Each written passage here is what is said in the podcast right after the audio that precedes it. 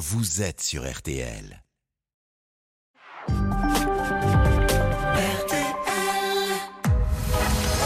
22h minuit, Parlons-nous. avec Fabienne Kramer sur RTL.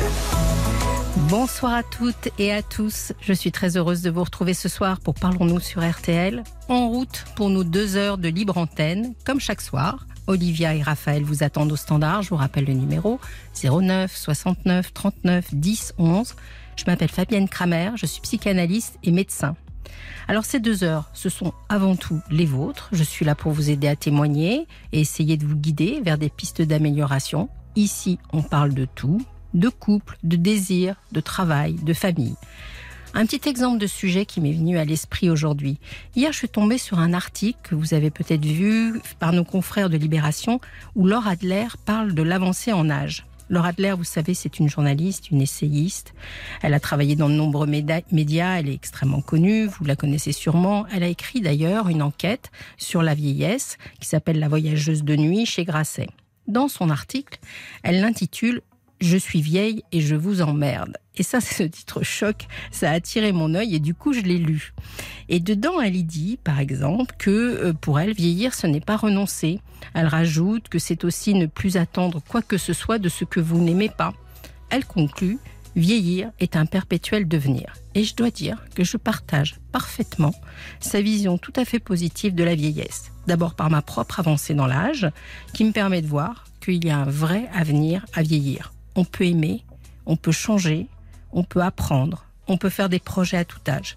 Je dois ça un peu à mes parents, en particulier à ma mère, qui a 90 ans et qui a tout bousculé dans sa vie cette année. Et mon père, qui lui, quand il en avait 80, me disait Bon, s'il n'y avait pas les miroirs, moi j'aurais toujours 20 ans. Alors c'est un sujet sur lequel j'aimerais bien vous entendre. Venez me raconter combien finalement c'est agréable d'avancer en âge, de se sentir libre, de ne faire que ce que l'on veut, d'être un peu plus égoïste, un peu plus personnel, de se forcer à rien. Et si la vieillesse c'était la liberté?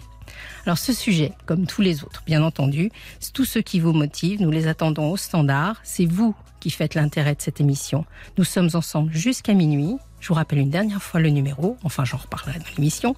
Parlons-nous, c'est le 09 69 39 10 11. Bonsoir, vous êtes bien sur RTL, on démarre tout de suite. Bonsoir Emma. Bonsoir. Alors, Emma, avant que je vous donne la parole, je voudrais passer un petit message personnel, si vous me le permettez. Hier soir, nous avons reçu Nicolas et nous avons demandé à Nicolas s'il était d'accord pour nous rappeler euh, ce soir dans d'autres conditions, afin qu'on prenne son témoignage dans de meilleures conditions. Je voulais lui dire, on n'a pas réussi à le joindre aujourd'hui, Nicolas, mais je voulais lui dire que ma proposition tient toujours. Pendant les trois semaines où je vais tenir cette antenne, n'hésitez pas à me rappeler et on vous passera à l'antenne. Voilà, je suis à vous maintenant, Emma. Euh, bah, très bien. Je vous contacte euh, parce que euh, hier j'ai écouté l'émission Oui. et euh, qu'il y a eu un témoignage concernant euh, le harcèlement qui a résonné avec ma propre expérience.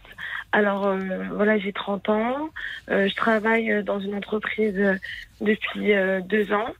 Et euh, au début, euh, quand j'ai commencé à travailler, je, je me suis plutôt bien intégrée. Euh, je me, j'ai créé des liens avec euh, différents et différentes de mes collègues.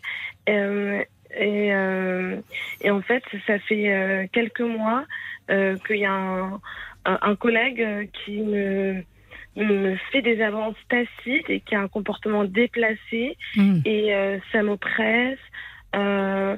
Euh, dès que dès que je me réveille, je suis pas bien. Sur le chemin du travail, je suis pas bien.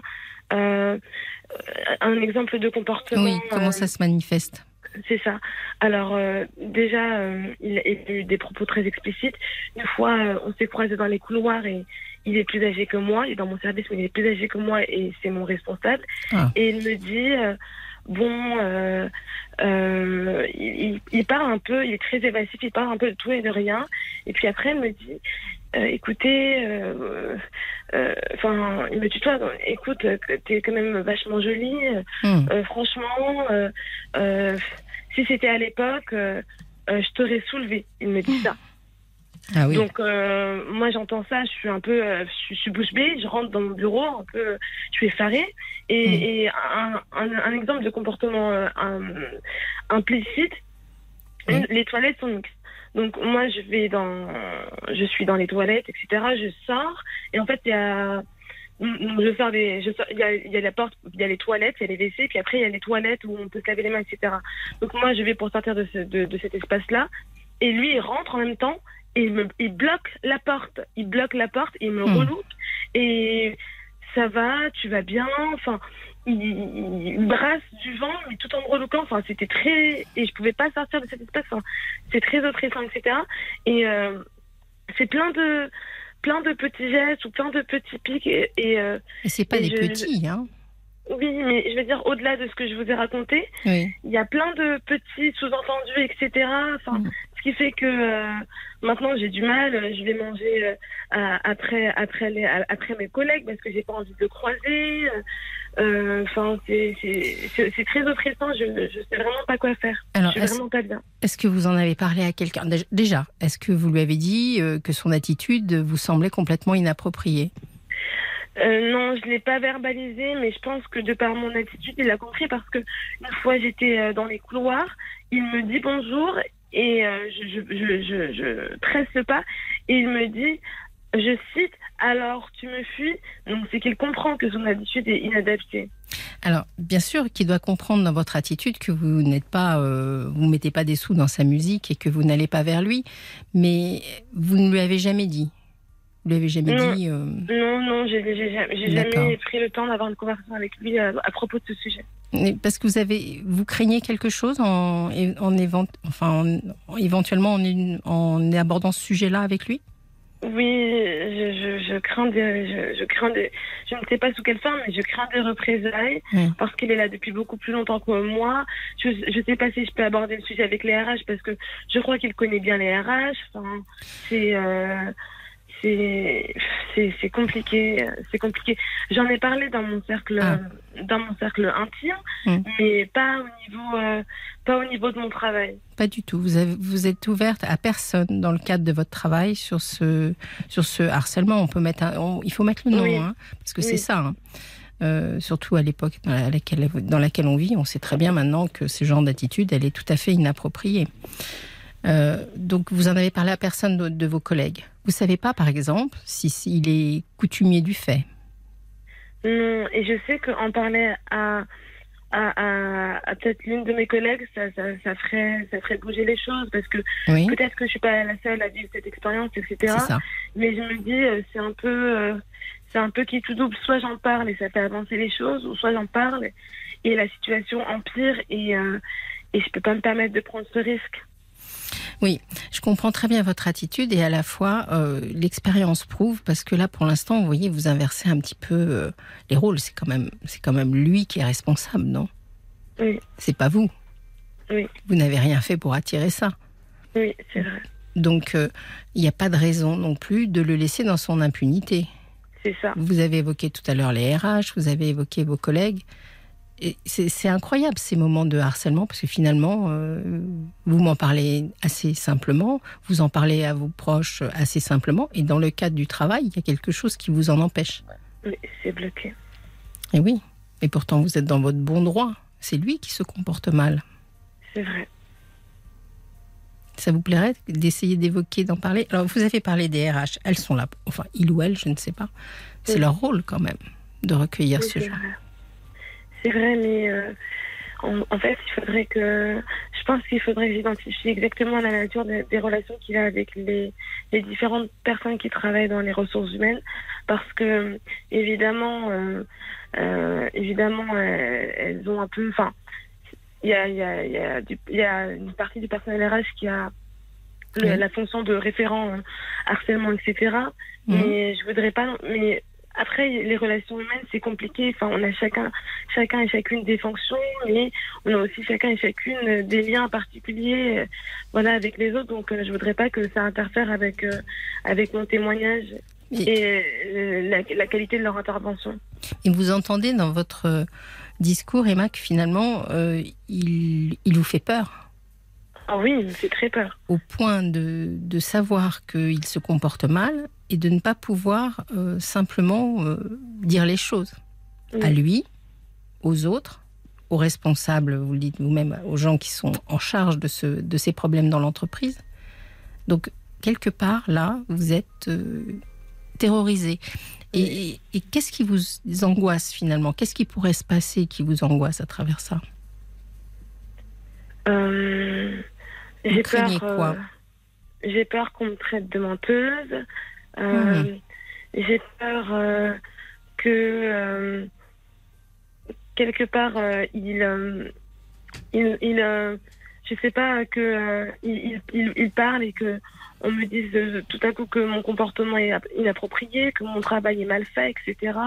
Et que euh, j'ai peur aussi. euh, euh, j'ai peur aussi de, de, des, violences, des, violences, euh, enfin de la violence verbale qui pourrait, qui, pour- Oui. qui pourrait arriver après ça. Hum, J'ai ma, ma peur, euh, elle, euh, il y a plusieurs aspects. Est-ce que, est que vous avez déjà vécu une situation de près ou de loin qui se rapprocherait de ça? Ah oui, Oui? Oui, c'était dans un, c'était dans- un ancien job étudiant, mais, euh, mais j'ai pu quitter en fait euh, l'entreprise parce que euh, c'est, je, Oui. il n'y avait pas tous ces enjeux-là où euh, j'avais un logement, euh, je devais nourrir, euh, etc. Donc, euh, je, je me suis retrouvée à des cas de harcèlement et, et j'ai tout, sim- tout, tout simplement quitté l'entreprise. Donc déjà face à ça, et vous n'aviez pas, vous n'étiez pas intervenu non plus à, à cette époque-là? Non, Donc euh, c'est- vous voyez que euh, de ne pas intervenir euh, et de fuir, c'est c'est une solution. Bon, dans certains cas euh, que vous avez peut-être préféré à un moment parce qu'il y avait peut-être pas, euh, vous y engagiez pas votre profession, etc. Mais là Mhm. aujourd'hui, euh, c'est pas la solution. C'est pas la solution envisageable quand même. oui, non, non, c'est pas la, non, non, pas du tout, c'est pas la solution envisageable. Vous m'avez dit tout à l'heure que vous avez peur qu'on ne vous croie pas. Oui. Pourquoi on ne vous croirait pas? Parce que euh, euh, c'est souvent le cas en fait quand il y a des bah, violences euh, sexistes et sexuelles et que les liens enfin, quand, la- quand, une quand une personne est accusée de violences sexistes ou sexuelles et que Mhm. cette personne-là est un ami ou que cette personne-là est sympa ou gentille et ben les personnes ont, euh, ont du mal à croire en fait n'arrivent pas à faire le lien entre euh, ce qui relève ce qui relève d'un délit et d'un crime et la personnalité sympa euh, euh, qu'ils ont euh, aperçu de la personne. Ce qu'il faut Ça vous dire, pas. ce qu'il faut vous dire quand même en général dans ce genre de, de problème, c'est que euh, c'est rare que les, les, harce- les harceleurs soient en soi leur première expérience. Donc Oui, c'est vrai. vraisemblablement que d'autres personnes au sein même de cette entreprise ont déjà euh, subi euh, ces, ces remarques euh, louches et, et malvenues. Et Oui. peut-être que, même si on n'en parle pas en, intérieur, en interne, il se Oui. peut que déjà euh, pas mal de gens soient au courant de ces attitudes. Oui, c'est vrai. Euh, Je, je vois que j'ai reçu un SMS de Brigitte qui vous dit euh, de quel droit déjà un supérieur se permet de tutoyer une employée? Vous voyez? Oui, ça commence, euh, ça commence, ça va loin. Il y a quand même 30% des salariés français, c'est un sondage Ipsos de 2021, qui sont d'une manière ou d'une autre euh, harcelés au sein du travail. Donc, énorme. Vous n'êtes pas la seule, vous voyez. Oui. Il y a des associations. euh, qu'est-ce qui pourrait, qu'est-ce- comment on pourrait vous aider pour euh, finalement euh, vous sentir absolument légitime dans l'idée de dénoncer euh, ces agissements? Euh, vous, vous venez d'évoquer euh, Oui. l'idée des associations Oui. et euh, c'est une idée à laquelle j'avais pas pensé, mais je pense que ça serait intéressant pour moi de de discuter avec des personnes qui ont subi ou qui subissent en fait la même situation que moi et, et de- et d'essayer de trouver des solutions euh, à partir de euh, leur récit. Oui. Mais c'est une très bonne idée, j'avais pas pensé aux associations. Il faut qu'on fasse peut-être une petite euh, recherche. Je regarde Olivier en même temps. On pourrait faire une petite recherche d'associations qui, euh, qui travaillent sur ce sujet-là et on pourrait les mettre euh, sur les réseaux sociaux ou en ligne euh, afin que on vous conseille. Parce que bien entendu, on vit une époque aujourd'hui où il s'agit de, de parler, de dire, de ne, plus, de ne plus se laisser faire. Oui. ça, c'est sur le plan de, de, de, la conduite et de, de, comment vous pouvez faire. Mais moi, ce que j'ai entendu aussi, c'est votre souffrance. Oui. J'ai l'impression qu'il y a une peur chez vous qui s'est réveillée.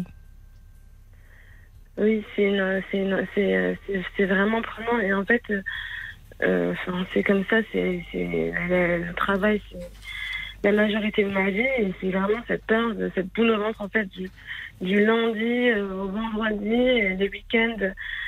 C'est comme si vendredi et samedi, c'était mes seuls jours de, répit. Puis dimanche, cette angoisse, elle repart parce que bah, le lendemain sera lundi. C'est vraiment. Hmm. C'est à l'idée de le retrouver, à l'idée de savoir comment je vais l'éviter, savoir. C'est vraiment pas facile. Oui, vous décrivez très exactement euh, toutes les souffrances que génère euh, ce genre de harcèlement. C'est vraiment euh, assez typique. Alors peut-être que il y a les associations, il y a éventuellement en parler à vos collègues, il y a en parler aux gens qui sont responsables de ces problèmes-là en entreprise, mais il y a peut-être aussi le fait de l'affronter. Oui, c'est vrai. Et d'essayer de lui dire, je, je trouve, alors je pense qu'il faut essayer de prendre une phrase plutôt un peu neutre, si vous pouvez. Oui. comment vous pourriez lui dire? Euh, En fait, en fait, tout dépend de ce qu'il fait. C'est-à-dire que euh, quand, euh, quand c'est du second degré, quand c'est, mm. enfin, quand c'est trop subtil, je peux pas, je peux pas saisir le moment. Mais si jamais il se trouve que il me dit quelque chose, une phrase très explicite ou que son comportement est vraiment, euh, enfin, son comportement est vraiment trop inadapté, je pense que je peux reprendre ce qu'il vient de faire, oui. de façon neutre, comme vous dites, et de dire. Euh, bah écoutez, euh, vous, venir, vous venez de dire telle phrase, euh, vous avez cette qualité, j'ai cette qualité, et ce n'est pas, ce, n'est pas correct. Je, je, pense que je peux faire ça peut-être. Oui. Je trouve que c'est une, excellente idée de préparer peut-être un tout petit peu en amont, vous voyez, mm. euh, une phrase. Euh, moi, j'aime bien l'idée de inapproprié parce que c'est un terme un peu, euh, un peu juridique aussi, quelque part. Il sait que c'est un petit signal d'alarme. Donc, si vous lui manifester euh, que voilà, vous, vous bloquez la porte des toilettes, c'est inapproprié. Euh, vous me dites que je suis jolie et que vous m'auriez euh, soulevé, c'est ça? Exactement. C'est inapproprié, etc. Ça va lui, ça va quand même lui, lui mettre un petit. oui, remettre. Et puis ça va vous faire du bien. Oui, c'est vrai. Vous allez vous sentir beaucoup plus forte parce que vous allez voir que il n'est pas sans ignorer que son attitude n'est pas, n'est pas appropriée, justement. Oui, c'est vrai. Et au niveau du, de vos collègues euh, et de votre environnement de travail, est-ce qu'il y a mhm. quelqu'un avec qui vous êtes en confiance et avec qui vous pourriez en parler Pour vous sentir soutenu? Euh, Sincèrement, euh, non, je fais pas trop confiance à mes collègues de travail. Non, je fais pas trop confiance. Je leur fais pas trop confiance parce que, en fait, euh, non, ce qu'elles sont, non, je, non. Hum, bon, ça. Pas trop. Si vous n'avez pas, si vous sentez pas en confiance, parce que tout à l'heure vous m'avez dit que cet homme-là, il était un peu populaire, c'est ça, au sein de l'entreprise? C'est ça le problème. Pourquoi c'est le problème? Parce que, en fait, dans votre témoignage là, c'est comme si ça n'était arrivé qu'à vous. Oui. C'est peu probable quand même, parce que vous me dites qu'il n'est pas tout jeune. Oui, c'est vrai. Ça a dû déjà lui arriver. la différence d'âge, elle est de combien entre vous deux? Euh, Elle est de 20 ans. Mais oui. Ça, c'est un autre argument, lui dire que vous pourriez, vous pourriez être sa fille ou qu'il pourrait être votre père. Oui. C'est vrai. Mais souvenez-vous, c'est il, mm. ça, ça, il a dit si j'avais. Euh, à l'époque, euh, j'aurais machin. Donc il y a une espèce de fantasme sur la différence d'âge. Du coup, je sais pas si. Euh, oui. Il faut peut-être pas jouer sur ce sujet-là. Je comprends. Voilà, je ça. comprends. C'est ça l'angoisse des gens qui sont, qui, sont, qui sont victimes de harcèlement, c'est que finalement, ils ont l'impression qu'ils mettent des sous dans la musique. Mais pas du tout. Je, je veux dire, vous, vous me dites, je vais pas aller lui parler de ça parce que ça pourrait euh, être vécu. Vous voyez, vous êtes en train de mesurer tous les mots que vous Oui, que vous adressez à cet homme-là, alors que vous devriez être totalement naturel et lui dire, mais vous n'êtes qu'un goujat. oui c'est vrai. Bon, c'est peut-être pas dans votre vocabulaire de dire vous n'êtes qu'un goujat, mais Oui, mais j'entends l'idée. il faut vous rassurer. C'est un sujet qui est fréquent, je vous ai dit, hein, 30% des salariés français s'en plaignent. Et, euh, et donc, euh, c'est un sujet qui- que vous pouvez aborder euh, tranquillement. Et vous n'êtes, même si dans la situation actuelle, vous avez l'impression d'être seul, parce qu'il se débrouille pour que ça se passe contre quatre yeux, en Oui. réalité, c'est un sujet de société. Il y a des associations, il y a plein de ressources, il ne faut pas rester isolé. Alors je vois Olivia qui fait des grands grands signes parce que je crois que vous avez suscité pas mal de Oui, messages toute sur la Facebook. communauté est là. Alors, on a un message de Stéphane. Bonjour, pardon. C'est très violent comme harcèlement. Il va beaucoup trop loin et vous devriez passer voir le psychiatre. Il vous protégera et vous, aurez- vous pourrez ensuite en parler à la RH ainsi que les femmes salariées pour avoir l'effet de groupe face à lui. Lola vous dit, je vous trouve très courageuse. Vous en parlez aujourd'hui à l'antenne. Je sens qu'enfin vous allez être capable d'en parler dans votre travail. Un message de Jean. Parler, c'est avant tout vous respecter au-delà de condamner le coupable. Tant que vous vous traitez, vous confirmerez votre statut de victime et plus encore de proie. Cassez cette spirale de la soumission passive et, fa- et faites respecter la personne pleine et entière que vous êtes. Ce combat mérite d'être mené, quoi qu'en pense votre entourage. Cessez votre peur que d'autres ont peut-être vécu. Valet de cœur. Et enfin, on a un message. Bonsoir, c'est Eva des lavandes. Ce que subit Emma s'appelle tout simplement du harcèlement. C'est punissable par la loi. Emma a peur de perdre sa place et le goujat le sait. Elle pourrait s'exprimer par lettre au supérieur hiérarchique de cet homme, prendre rendez-vous avec un psy dans le cadre de son travail. Elle doit parler, le dénoncer. Il y a des, associations pour appuyer, appuyer sa plainte, pardon. David dit que tutoyer c'est une chose, mais le respect c'en est une autre. Frédéric dit que c'est possible euh, de parler aux élus du personnel qui pourraient peut-être vous aider. Enfin, on a Béatrice. Vous n'êtes coupable de rien. Les harceleurs, ciblent les harcelés instinctivement car le profil leur vient de leur enfance et le schéma peut rester inscrit très longtemps. Acceptez d'intégrer que vous n'y êtes pour rien et que factuellement, aucun de vos comportements n'a pu être ambigu.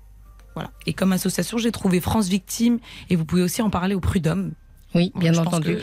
Je crois qu'on peut porter plainte jusqu'à six ans après les faits, donc euh, vous voyez. Et puis il y a des- un très très bon ouvrage. Il y a euh, Marie-France Irigoyen qui a écrit sur le harcèlement moral, qui a fait date et qui a lancé d'ailleurs un peu euh, toutes toutes toutes les toutes les, les nouvelles voies qui vont contre le harcèlement. Donc vraiment, là, moi je crois que ce qui est très important pour vous, c'est de savoir que vous n'êtes pas seul, que vous n'y êtes Oui. pour rien, d'accord et qu'il n'y a aucune raison que vous y perdiez quelque chose, parce que j'entends quand même dans votre voix que vous avez peur d'y perdre votre travail, d'y perdre la confiance de vos collègues, euh, d'être... euh, mais c'est, il faut pas inverser les rôles. Oui, vrai. Lui, il risque gros, là, en revanche. Vous avez raison. Je vous remercie pour tout. Euh, Déjà, je tiens à remercier tous les messages. euh, Oui. qui- Vous avez vu Et tous ces me fait- messages ouais, ça me fait du bien et, Ouais. Et ils sont d'une pertinence. euh, merci et, et merci aussi pour les associations et les conseils. D'accord. Vous nous tenez, vous nous tenez au courant? Oui, je vous tiendrai au courant. Et la première chose, essayez de l'affronter, parce que ça, psychologiquement, ça va vous faire un bien fou. Oui, c'est vrai, vous avez raison. Très bien, Emma. Bon, je vous souhaite une excellente soirée. Merci à vous aussi. Au revoir. Vraiment, revoir. Au revoir. Au revoir. RTL, parlons-nous avec Fabienne Kramer. de Roberta Flack. Alors, un petit message avant qu'on prenne la prochaine euh, personne. Beaucoup de gens nous envoient des renseignements à propos du témoignage d'Emma sur le harcèlement. Et Emma, je voulais vous dire, il y a un numéro d'urgence, c'est le 3018. Fabienne Kramer sur RTL, parlons-nous. 22h minuit Parlons-nous. avec Fabienne Kramer sur RTL. Vous êtes bien sûr Parlons-nous sur RTL. On est ensemble jusqu'à minuit. On vient d'écouter l'histoire d'Emma qui nous parlait de harcèlement. Et là, maintenant, on va écouter Elisa. Bonsoir, Elisa. Bonsoir. Vous m'entendez? Je vous entends. Oui, je très vous bien, écoute. Alors, racontez-nous. Euh, bah écoutez, moi je vais, je vous parler de mon début d'année qui s'est Oui. pas très bien déroulé. Mhm. Pour le moment, ça va mieux. Euh, mais euh, ça a mis un peu du temps à se décanter. Donc, euh, moi déjà, je viens d'avoir 25 ans. Oui. Et euh, donc, euh, au mois de janvier, donc le 20 janvier, euh, j'ai perdu mon père. Mmh. donc qui avait donc qui allait avoir donc qui avait 63 donc je sais plus je sais plus s'il allait avoir 63 ou s'il avait 63 mais mais donc voilà j'ai perdu mon père d'une crise cardiaque et donc euh, c'était assez traumatisant parce qu'en fait euh, moi déjà j'étais pas du tout sur le lieu euh, où il a fait la j'étais dans une autre ville. Euh, pour expliquer moi j'étais à Strasbourg à ce moment-là donc lui il était au travail quand il a fait sa, sa crise cardiaque sur la terrasse de son lieu de travail. Donc, euh, donc euh, voilà, c'était très dur parce que j'ai Oui, appris ça un jeudi et euh, le vendredi, le lendemain, je me suis retrouvée au pompe funèbre. Mmh. C'était complètement surréaliste. Je, je comprenais pas ce qui m'arrivait et euh, j'ai dû, euh, enfin voilà, c'était une épreuve très difficile parce que j'étais, j'étais accompagnée avec ma maman même au, au pompe Mm. funèbre, euh, choisir l'urne, etc. Qu'est-ce qui se passe? Oui. Donc, donc voilà, j'ai perdu C'est mon un père. gros choc, bien entendu. oui, c'était très dur. Mmh, Bien Mm. sûr. Bien sûr que c'est très difficile. C'est un traumatisme, hein, un traumatisme violent déjà. La perte de son père, c'est un traumatisme, mais la brutalité rajoute au traumatisme. Oui, surtout qu'en fait, euh, moi, c'était une période un peu, euh, c'était un, un peu charnière parce que je, venais de finir mes études et euh, là, j'allais commencer mon premier travail à Montpellier, donc il fallait que je déménage, que je fasse Strasbourg, Montpellier. Et cette semaine, en fait, je devais voir mon, mon père deux jours plus tard. Il devait venir à Strasbourg, en fait. Mm. Donc il est le jeudi et il devait arriver le samedi. Oui. Et, euh, et donc, euh, moi, j'avais eu toute la semaine au téléphone, etc., en lui disant, euh, enfin, voilà, j'avais hâte qu'il vienne. euh. Bien sûr. Voilà, il devait venir avec euh, mon frère également, c'est un, un frère jumeau. Oui. Et donc, euh, donc, euh, enfin voilà, j'ai- j'arrêtais pas d'y, j'ai pas arrêté d'y penser, euh, de me dire il devait venir, il devait venir. Et, et moi, j'ai, en fait, j'étais, j'étais chez mes parents pour les fêtes et euh, j'ai pas, enfin, je, il m'avait dit, euh, il m'avait fait de grands adieux, etc. Et je lui ai dit, mais papa, c'est bon, on se revoit dans deux semaines, il n'y a pas la peine de, de faire ce cinéma. donc, euh, mais bon, je me, suis- je me dis, j'aurais peut-être pu être un peu plus sympa et lui dire au revoir. mais. Donc, euh, donc voilà, épisode assez traumatisant et Bien sûr. en même temps il fallait que je m'occupe de moi parce que moi j'allais commencer un, mon travail. Donc euh, à Montpellier, je suis, je travaille dans un bureau d'études. Maintenant, je suis chef de projet écologue. En Oui. fait, euh, voilà, je travaille pour des euh, pour des entreprises publiques ou des collectivités dans tout ce qui est prise en compte de la biodiversité dans les opérations de d'aménagement, etc., de logement. Un métier dont on a bien besoin. Oui, voilà. Donc voilà, dans les, en fait, on, on prend en compte la faune et la flore qui est présente sur le site euh, du projet, donc c'est très intéressant. Donc euh, voilà, c'était une, une période marquée par euh, les allers-retours Montpellier, Strasbourg, euh, déménagement, etc. Sans mon père, donc toute- j'avais toute ma famille avec moi, donc ça allait. Souvent, on est un peu dans un. Comment dire Quand on a un choc comme ça, euh, si soudain, euh, qui perturbe beaucoup les choses, c'est comme si on vivait un, un petit cauchemar réveillé, quoi. Enfin, un gros cauchemar Mm. réveillé. euh, On Oui, n'arrive pas à réaliser, très souvent. Oui, bah, c'est ce que j'avais dit à Olivia, j'avais dit que j'avais l'impression d'être spectatrice. Oui. d'être sortie de mon corps et de regarder ce qui, ce qui se passait. Oui. Donc c'était très bizarre comme euh, sensation.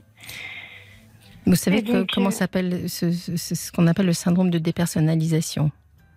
Ah, on, d'accord. on en reparlera tout à l'heure.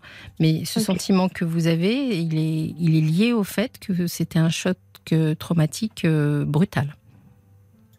Donc, euh, vous ressentez euh, dans cette période-là euh, quelque chose de, de, je dirais, pas de normal, puisque bien entendu, c'est pas normal de se sentir dans cet état-là, mais de logique.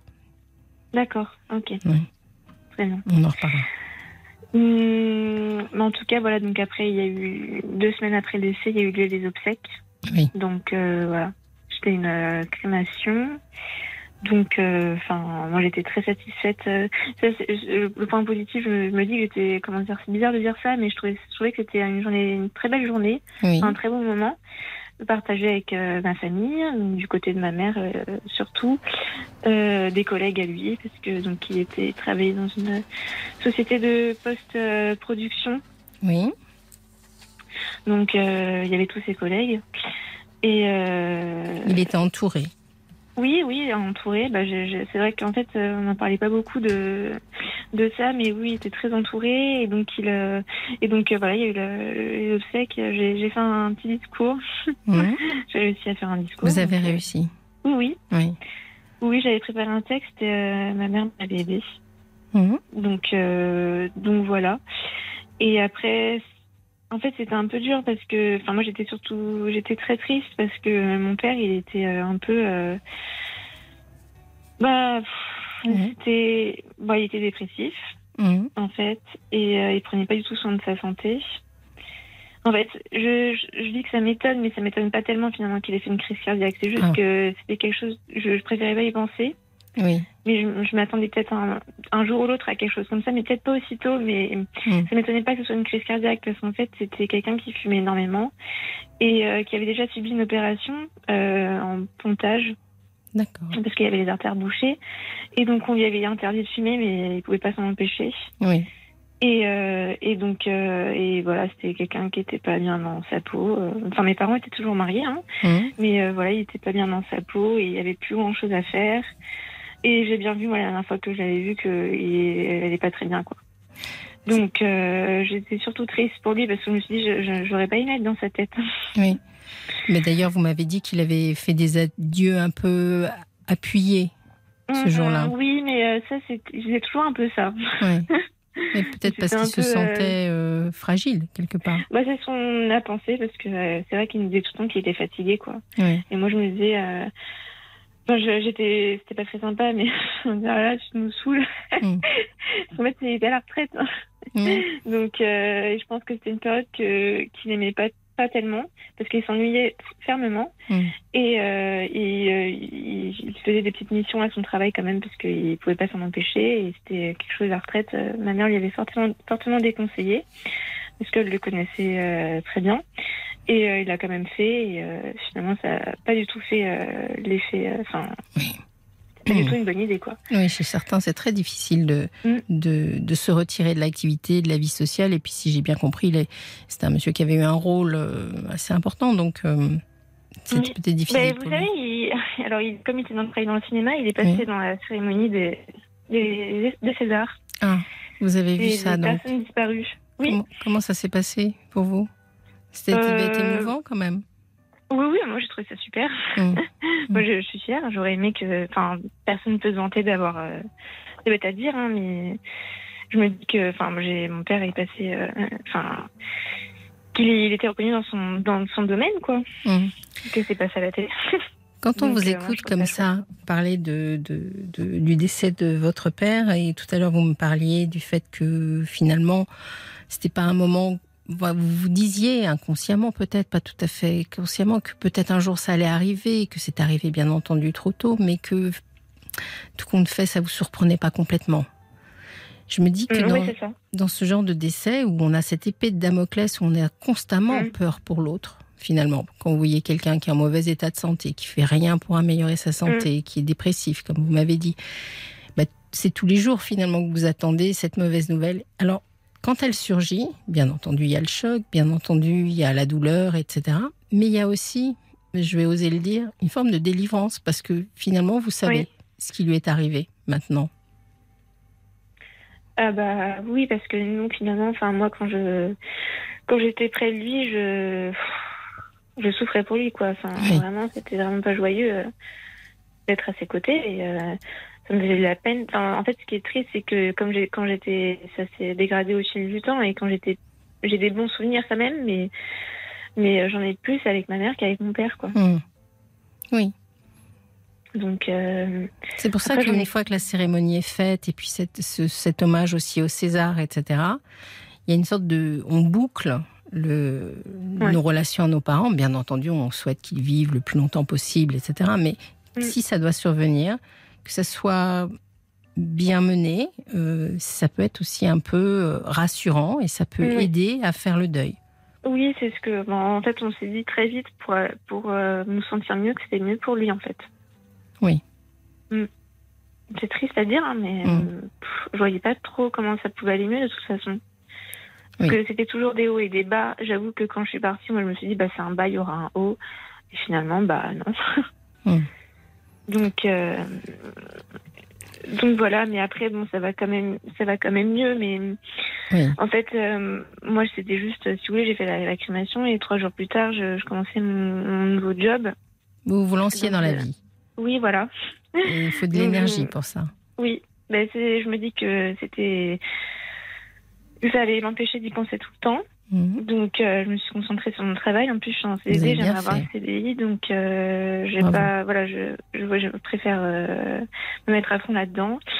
Et puis, bon, il m'est arrivé autre chose, mais ça peut paraître anodin par rapport à ça. J'ai ouvert les yeux parce que j'étais en couple avec un garçon depuis trois ans. Et en fait, je l'ai quitté trois semaines après le, le, le décès, Ah bon? Un mois après. Oui. Vous l'expliquez comment? Bah parce qu'en fait, je me suis rendu compte toute seule que les sentiments que j'avais pour lui n'étaient pas du tout à la hauteur de ce qu'il pouvait me donner. Hmm. Alors qu'en fait, ça m'a énormément déçu. En fait, c'est mon premier copain, donc euh, mon premier amour, hein, donc ça a duré Mm. trois ans.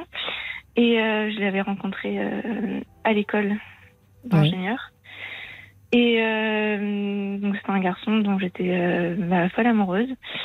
Et, euh, et du coup, je me suis dit que, en fait, j'ai compris au moment du décès parce que donc, il était, il était quand même présent.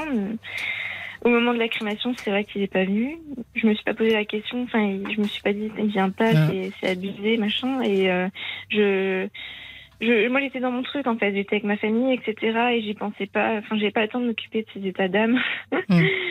Et j'ai une amie qui est venue Vous me lui voir. aviez demandé de venir? Vous, vous lui aviez dit que Non. vous aimeriez qu'il soit là? Non, Mais il l'a pas fait de lui-même. non. Hmm. Et hum, j'ai peut-être fait exprès en fait. Avec le temps, je me dis que si ça se trouve, j'ai fait un peu un, un genre de test. En fait, euh, euh, donc euh, j'ai une amie qui est venue et qui s'est déplacée, etc. Donc du coup, ça m'a aidée quand même et elle a pleuré à la cérémonie en plus. Euh, une amie dont je suis très proche. Et, euh, et en fait, c'est vrai que lui, il était quand même là, présent par parce qu'en fait, il, il était pas, il pouvait pas être sur place. Il moniteur de ski. Oui. Donc pendant l'hiver, euh, il pouvait pas se déplacer. Donc euh, du coup, j'ai, moi j'étais, il était quand même présent au téléphone, inquiet. Il m'appelait, il m'envoyait des messages pour savoir comment j'allais, etc. Il s'est déplacé à Montpellier un week-end. Et puis au fil du temps, j'ai bien vu que bah il me demandait pas comment j'allais quoi. Oui. En fait, j'avais pas de Mm. message comment ça va. euh, tu tiens le, tu tiens le coup. euh, je, je venais de commencer, je me rendais compte qu'il me demandait pas euh, pas comment j'allais. Ni au Puis, niveau du voilà. travail, ni au niveau du deuil que vous Oui, aviez non. vécu. ni au niveau du travail, ni, ni au niveau du, du deuil. En fait, on est dans une période où on a essayé de recoller les morceaux, parce que dernière aussi, on avait une difficulté comme ça, parce que je devais chercher un nouveau, je devais chercher mon travail. Et en fait, euh, je savais pas où j'allais aller. Oui. Et j'imaginais me rapprocher de, de chez lui. Et en fait, euh, je le voyais qu'il réagissait pas du tout. Et je trouvais ça très bizarre, Mhm. parce que ça faisait deux ans qu'on était en relation à distance. Moi, j'avais qu'une hâte, c'était de me rapprocher de lui, quoi. Pour le Il voir avait plus. quel âge euh, Il a quel âge plutôt Il a un an de plus. Il est, il est jeune. Il a eu 26 ans. Oui, Oui, il est jeune. Mais c'est normal, on est jeune en fait. hein. Et je me rends compte Mm. que je me dis avec le temps, enfin, c'est normal. Enfin, on peut pas. Je, je me rends compte que je calquais un peu trop la vie de mes amis sur euh, la mienne. C'est-à-dire J'avais des amis bah, qui étaient heureux en couple, euh, Oui. avec leurs copains, leur appartement. Et euh, moi, j'étais, je le voyais euh, une fois par mois. euh, alors, c'était des super retrouvailles à chaque fois. C'était euh, des montagnes russes tout le temps, Mm. avec la poussée d'adrénaline. Et en fait, c'est normal. C'est une situation qui peut pas durer. Et ses sentiments se sont éteints au fur et à mesure. Et voilà, l'été dernier, je l'avais appelé pour lui demander ce qu'il pensait de du fait que je vienne, enfin qu'on fasse autre chose que Oui. ce, type de relation. Et euh, il m'a avoué qu'il était moins moins à fond, pas Oui. très plus très dedans. Et, euh, et donc on avait décidé de recoller les morceaux et euh, on s'était revu, vu, revu, euh, voilà jusqu'en décembre. Et, et là voilà au moment du au moment du décès, c'est là où j'ai ouvert les yeux. En fait, c'était jamais reparti comme avant. Mm. Et euh, ça, ça repartait pas. Il n'a pas été au rendez-vous de, de, de l'épreuve qui. Non, enfin, pas des du deux tout. épreuves, hein, parce que prendre un nouveau Oui. boulot, euh, Oui, partir aussi. euh, finalement, vous savez, dans les, dans les épreuves traumatisantes, euh, dans l'échelle Mm. des épreuves traumatisantes, si on regarde, vous avez cumulé le décès de votre père, ce qui n'est pas rien, Oui. euh, un déménagement, un changement de travail Oui, et une rupture. Oui, Donc, euh, on peut dire, euh, c'est un peu Ouais, comme- ça fait Mm. beaucoup, vous voyez Ça fait beaucoup. euh, dans- il faut que vous, faut que vous protégiez là un petit peu parce que Mm. euh, je sens que vous avez de l'énergie. Je, je vous entends pas déprimé. Je pense que Non. vous allez, euh, que ça va vous donner peut-être même beaucoup d'énergie tous ces Mm. événements, mais mais il faut vous protéger bien sûr. Oui, bah, c'est ce que j'ai fait, du coup, je l'ai quitté. Ouais. Je Ouais. j'avais plus que ça à faire, je, je voyais pas ce que je pouvais faire d'autre et je l'avais appelé au je l'ai appelé au téléphone euh, et je lui ai, je lui ai dit euh, je, je vois bien qu'il y a un souci et donc effectivement il m'a avoué que bah, c'est plus tout ça quoi. C'était plus comme avant et euh, bah moi je lui ai dit bah je préférais être toute seule. Et pour vous, c'était encore comme avant? Vous Ah étiez oui. encore attaché oui à lui? oui moi j'étais euh, ah oui oui oui c'est bête à dire hein, mais je en fait euh, j'étais plus je pense que c'était plus trop la- le même genre de, de, de sentiment que je lui portais c'était vraiment que je, je connaissais vraiment ses qualités ses défauts et je j'étais prête à vivre avec lui quoi enfin, Mm. j'aimais profondément sa personne etc et lui je pense qu'il n'avait pas atteint ce stade certainement et euh, donc voilà après je lui en veux pas hein. c'est juste euh, la forme ça m'a un peu euh, euh, traumatisée parce que euh, j'avais envie d'une personne qui un point de vue comment dire euh, amoureux Oui. on va dire pour m'aider quoi C'était peut-être aussi un petit peu, alors vous m'avez dit qu'il avait 26 ans, euh, il a peut-être été aussi euh, choqué lui aussi, vous voyez, de tout ce qui est arrivé, euh, de... Il s'était peut-être Oui. pas... Alors on se prépare Oui. jamais à ça, mais il était peut-être un peu démuni. oui il m'a dit qu'il savait pas du tout quoi faire Hmm. qu'il avait été très non non ça l'avait vraiment bouleversé je l'ai entendu de toute façon quand je lui ai annoncé et que parce qu'il avait déjà vu mon père en fait Oui. il le connaissait donc euh, enfin, il pas, pas pas beaucoup mais euh, ouais il savait qui c'était me suis dit ça l'avait quand même euh, bouleversé et donc il m'a avoué qu'il savait pas du tout où se mettre en fait Oui. parce que lui se rendait bien compte que les sentiments avaient disparu mais qu'en même temps me laisser tomber c'est c'est vrai que ça paraît cruel en fait de quitter la personne à ce moment-là C'est ou moi, je l'avez contre. laissé tomber Euh, bah, c'est lui. C'est lui. Vous estimez que c'est lui parce qu'il vous a dit qu'il avait plus les mêmes sentiments. Oui, Il a eu moi, peur. Il- je pense qu'il a eu peur, qu'il a eu peur face à euh, des responsabilités qui sont en effet, comme vous le disiez tout à l'heure, des responsabilités du couple. De temps en temps, euh, l'autre, il a, euh, il croise Oui, des oui, difficultés et on doit être à ses côtés. Oui, C'est pas très courageux, si je peux me permettre. sûr. Ah oui, oui, bah moi, je, je vais même dire que je trouve qu'il a eu une attitude très lâche. Mm. Et euh, je me suis rendu compte qu'on n'avait pas du tout le même degré de maturité, quoi. Qu'il était très, très immature et que c'était un peu un gamin dans sa tête et que après, bah, je lui en veux pas, hein, c'est normal. Je, chaque, chaque- il a décidé de faire sa vie comme il voulait, mais voilà, je me suis rendu compte qu'il était beaucoup plus préoccupé par ses copains, ses soirées, le Mhm. week-end, machin, machin, que par euh, ma, ma personne et, euh, et mon chagrin et, et mon deuil. Et Ouais. moi, ça m'a profondément choquée, quoi, parce que j'ai eu un sentiment un peu. j'ai- j'ai pas- Je suis passée par une grosse phase de colère. hein. Vraiment, Mhm. je me suis pas reconnue. En disant, bien. Là, ça va mieux. Mais moi, je me suis dit, il me reste plus que ça à faire pour euh, pour me détacher de lui parce que j'ai fait un truc. J'avais confiance en, en lui téléphonant que j'étais en train de, de me briser le cœur toute seule, alors qu'il était déjà bien brisé, quoi. Oui, je pense que c'est important que vous passiez par une phase de colère parce que à, plusieurs reprises dans la conversation qu'on vient avo- d'avoir, vous m'avez dit je ne lui en veux pas. Ben, vous avez le droit de lui en vouloir. Oui, Hein de ne pas s'être Oui. bien comporté, de de de pas avoir ne serait-ce qu'une attitude amicale, euh, amicale amoureuse vis-à-vis du Oui. drame que vous avez traversé. Bah oui, oui, c'est sûr. En fait, il est venu au mois de février pour euh, pour me réconforter avant euh, trois voilà peut-être deux semaines avant que que je dise stop. Mais en fait, euh, c'est vrai que je me demande. euh, en fait, je pense qu'il a, il a fait de la il a fait acte de présence, mais c'était tout quoi. Mhm. Parce que je lui ai demandé de venir. Et, avec le recul, c'est vrai que je me dis que c'est sûr que il me faisait pas me sentir bien comme avant. Oui. Et certainement parce qu'il donnait pas la même chose qu'avant quoi. Et vous, comment vous allez aujourd'hui? Parce que Comment vous vous sentez? Comment ça se passe au quotidien? Euh, bah moi ça va. Mhm. Non non, euh, honnêtement, euh, je me dis que ça pourrait être bien pire. Euh, en fait, bah je me suis vite assez, vite remonté les manches, même si j'ai Oui, une période où je ça. pleurais énormément. Vous pleurez beaucoup, c'est bien. Là là ça un peu moins, Mhm. mais euh, j'ai une période. euh, Et vous Déjà, pleurez sur moment- quoi ouais, c'est ça le problème, c'est que je j'ai j'ai- au moment du décès, je pleurais que sur mon père. Je me rappelle, les deux premières nuits, j'arrivais pas à dormir et je passais mes nuits à pleurer. J'ai même euh, j'ai pas honte de le dire, je, je suis allée dormir avec ma mère. Mhm. parce que j'en avais besoin. Et, euh, et je, je pleurais, euh, au début, je pleurais sur mon père, et au moment de la rupture, c'est, c'est- je culpabilise de dire ça, mais je pleurais beaucoup plus sur ce garçon que sur mon père, quoi. Et c'est tout à fait normal. Je vais vous Mm. expliquer pourquoi, si vous voulez. Mm. C'est-à-dire que la rupture, c'était votre quotidien et votre projet d'avenir. Et ça, euh, c'était ça, ça imprégnait votre quotidien. Alors que le décès de votre papa, et vous nous l'avez super bien expliqué, finalement, c'est quelque chose que nous attendons tous, le décès de nos parents. Il y a une sorte de logique Ouais. dans cette histoire-là. Donc c'est quelque chose qui va vous accompagner, bien entendu, pendant des années. Vous allez faire votre deuil très progressivement, comme tout le monde.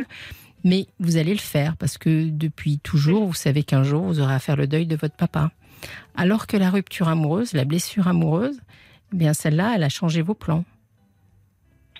Bah, j'ai un peu l'impression de faire un départ à zéro, quoi. Oui.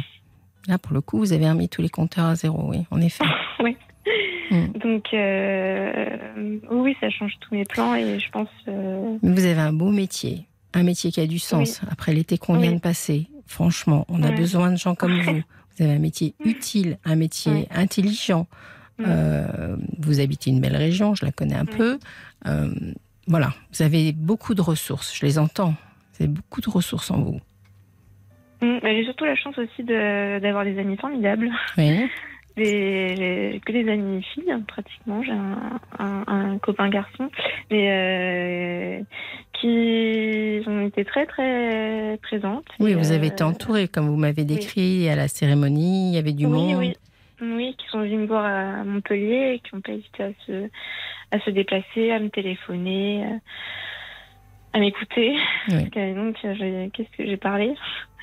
Et, euh, et euh, ouais, du coup, je- j'ai eu la, j'ai la chance du coup et euh, une maman, maman spéciale aussi. Hum, spécial. Et euh, oui, bah, qui a Mm. été toujours très présente pour nous. Oui, Bah oui jusqu'à euh, vous accueillir euh, dans son lit euh, quand vous avez besoin d'être rassuré. euh, C'est vraiment. Oui, bah ça ne dérangeait pas. hein. Non, mais c'était c'était affectueux. C'est vous voyez, c'est de hein. l'intimité Oui. et c'est Oui.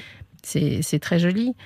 Euh. Des événements comme ça, qui sont des événements extrêmement marquants, qui peuvent nous inciter, comme vous l'avez fait finalement, à faire le, le tri dans votre vie, vous voyez? Oui. À dire, euh, après cet événement-là, il faut que ma vie, elle soit de qualité, et ce garçon-là, il n'est pas suffisamment de qualité pour moi. Je- c'est ce que je me dis, oui. Je, avec le temps, je me dis que. C'est courageux. Bah ouais, c'est bête à dire, mais euh, je, je, je voulais, je, je, je préfère que ce soit une autre personne. Enfin, pour ce que j'ai à donner, je préfère que ce soit quelqu'un d'autre, quoi. Mm. Pas quelqu'un qui m'a terriblement déçu euh, comme ça. Maintenant, il va falloir que Mm. vous jongliez avec un petit événement. Il va pas falloir être impatiente. Parce que j'ai bien Non, entendu tout à l'heure que Mm. vous aviez envie de faire comme vos amis qui sont en couple, etc. Ouais.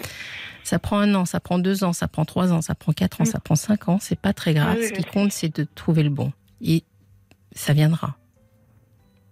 C'est Oui. l'essentiel. Mm. Et ne soyez pas impatiente à l'idée de. Non, non, c'est sûr, mais euh, c'est vrai que moi j'ai été, Profitez-en. euh, je suis un peu fleur bleue et très romantique et euh, je me suis dit ah là j'ai eu de la chance, je, suis tombée sur le bon tout de suite. bah non, pas du tout. Donc voilà. Mais bon, Oui. Mais profitez-en pour vous lancer à fond dans votre carrière. oui, oui, je, je, je, je me sers de ça, ouais. Mm. Oui. J'ai puis- conscience que c'est important. Et puis, euh, vous inquiétez pas, je ne dis pas qu'il va arriver dans 5 ans, hein, ça va peut-être arriver beaucoup plus tôt, on ne peut pas savoir. Mhm. Mais euh, là, je vous, voyez, c'est ça qui est bizarre, parce que vous nous racontez une histoire qui est, qui est difficile et qui est douloureuse, et à la fois, je vous vois bien parti. Ok. C'est oui, Ouais, c'est- étrange de temps en temps. Oui. De temps en temps, on rencontre des gens qui ont des histoires un peu plus succinctes. Mais Après, euh, je, je me suis beaucoup motivée aussi pour. euh, je me suis remise à fond dans le sport. c'est Ça bien. me fait énormément de bien.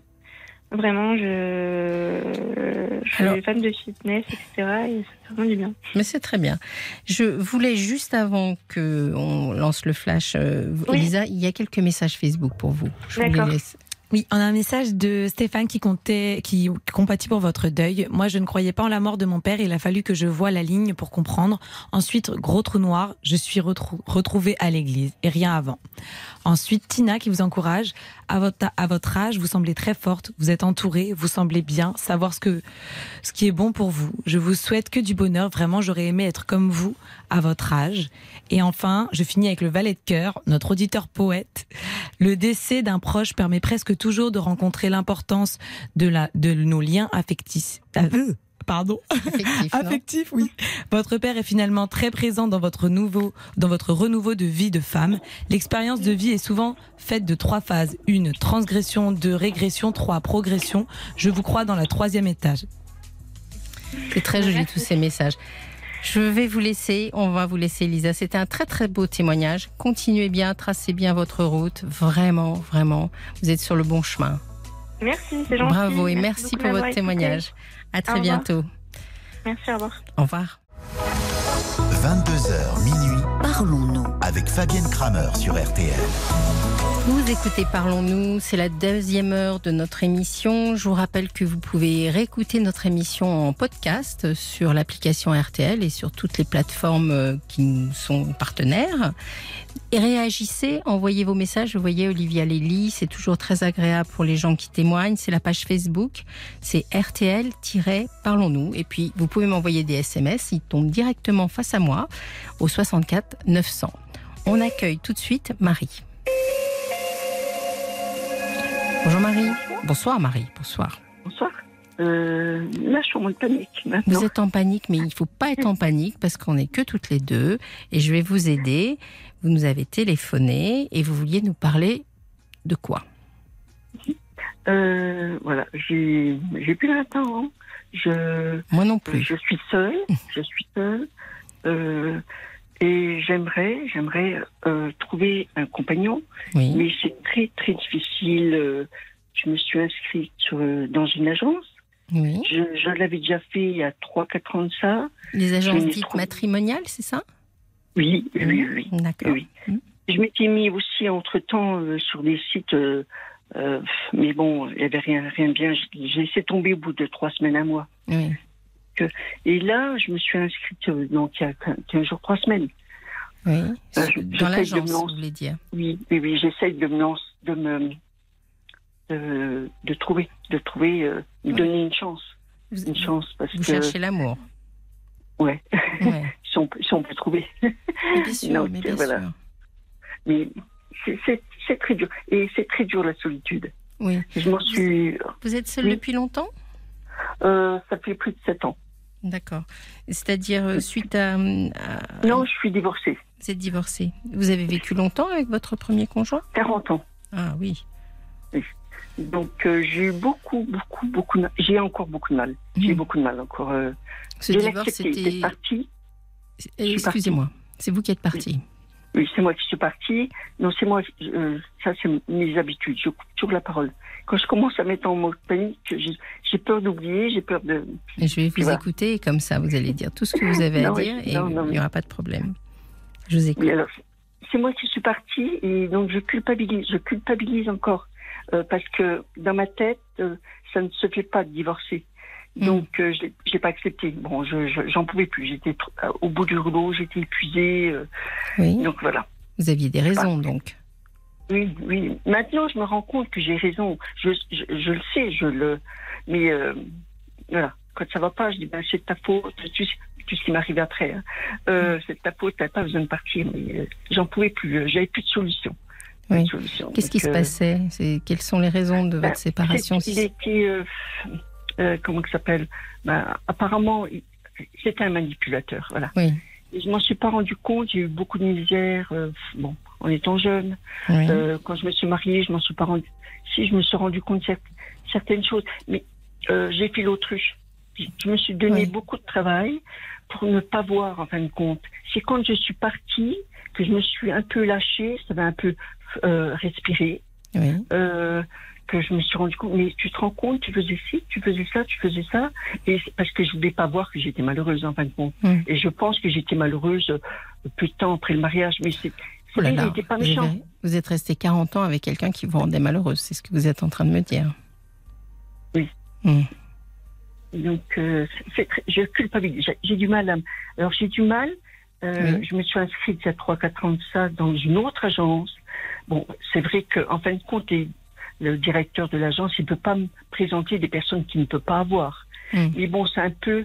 Je le trouvais malhonnête parce que euh, il m'a présenté plein. Il est venu chez moi, il m'a présenté plein de fiches, donc des personnes que je recherchais. C'était un peu le style Oui. de personnes que je recherchais.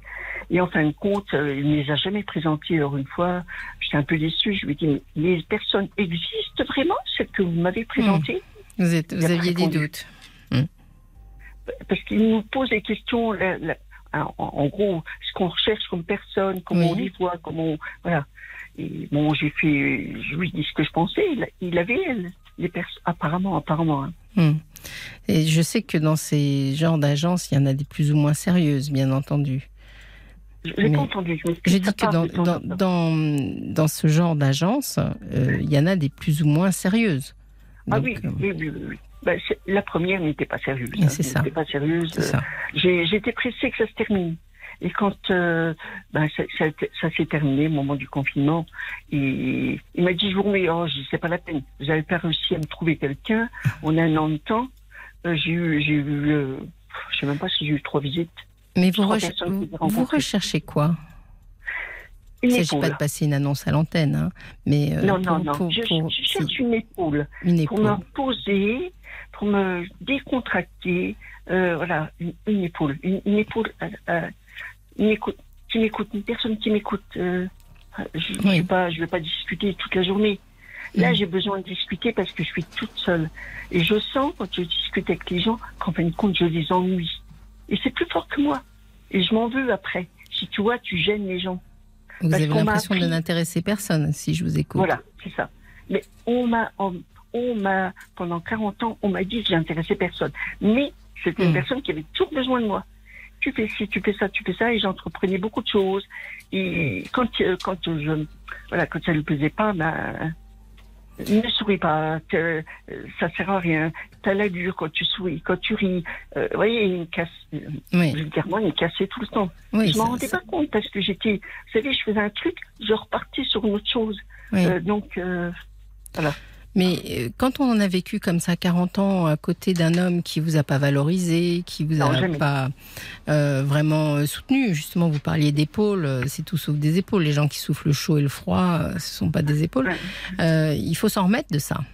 Alors, Oui, c'est oui. vrai que vous me dites 7 ans de séparation, mais euh, 7 ans, euh, si vous avez eu tout le petit chemin de la culpabilité à faire euh, aussi, il se peut que vous soyez pas complètement remise. non.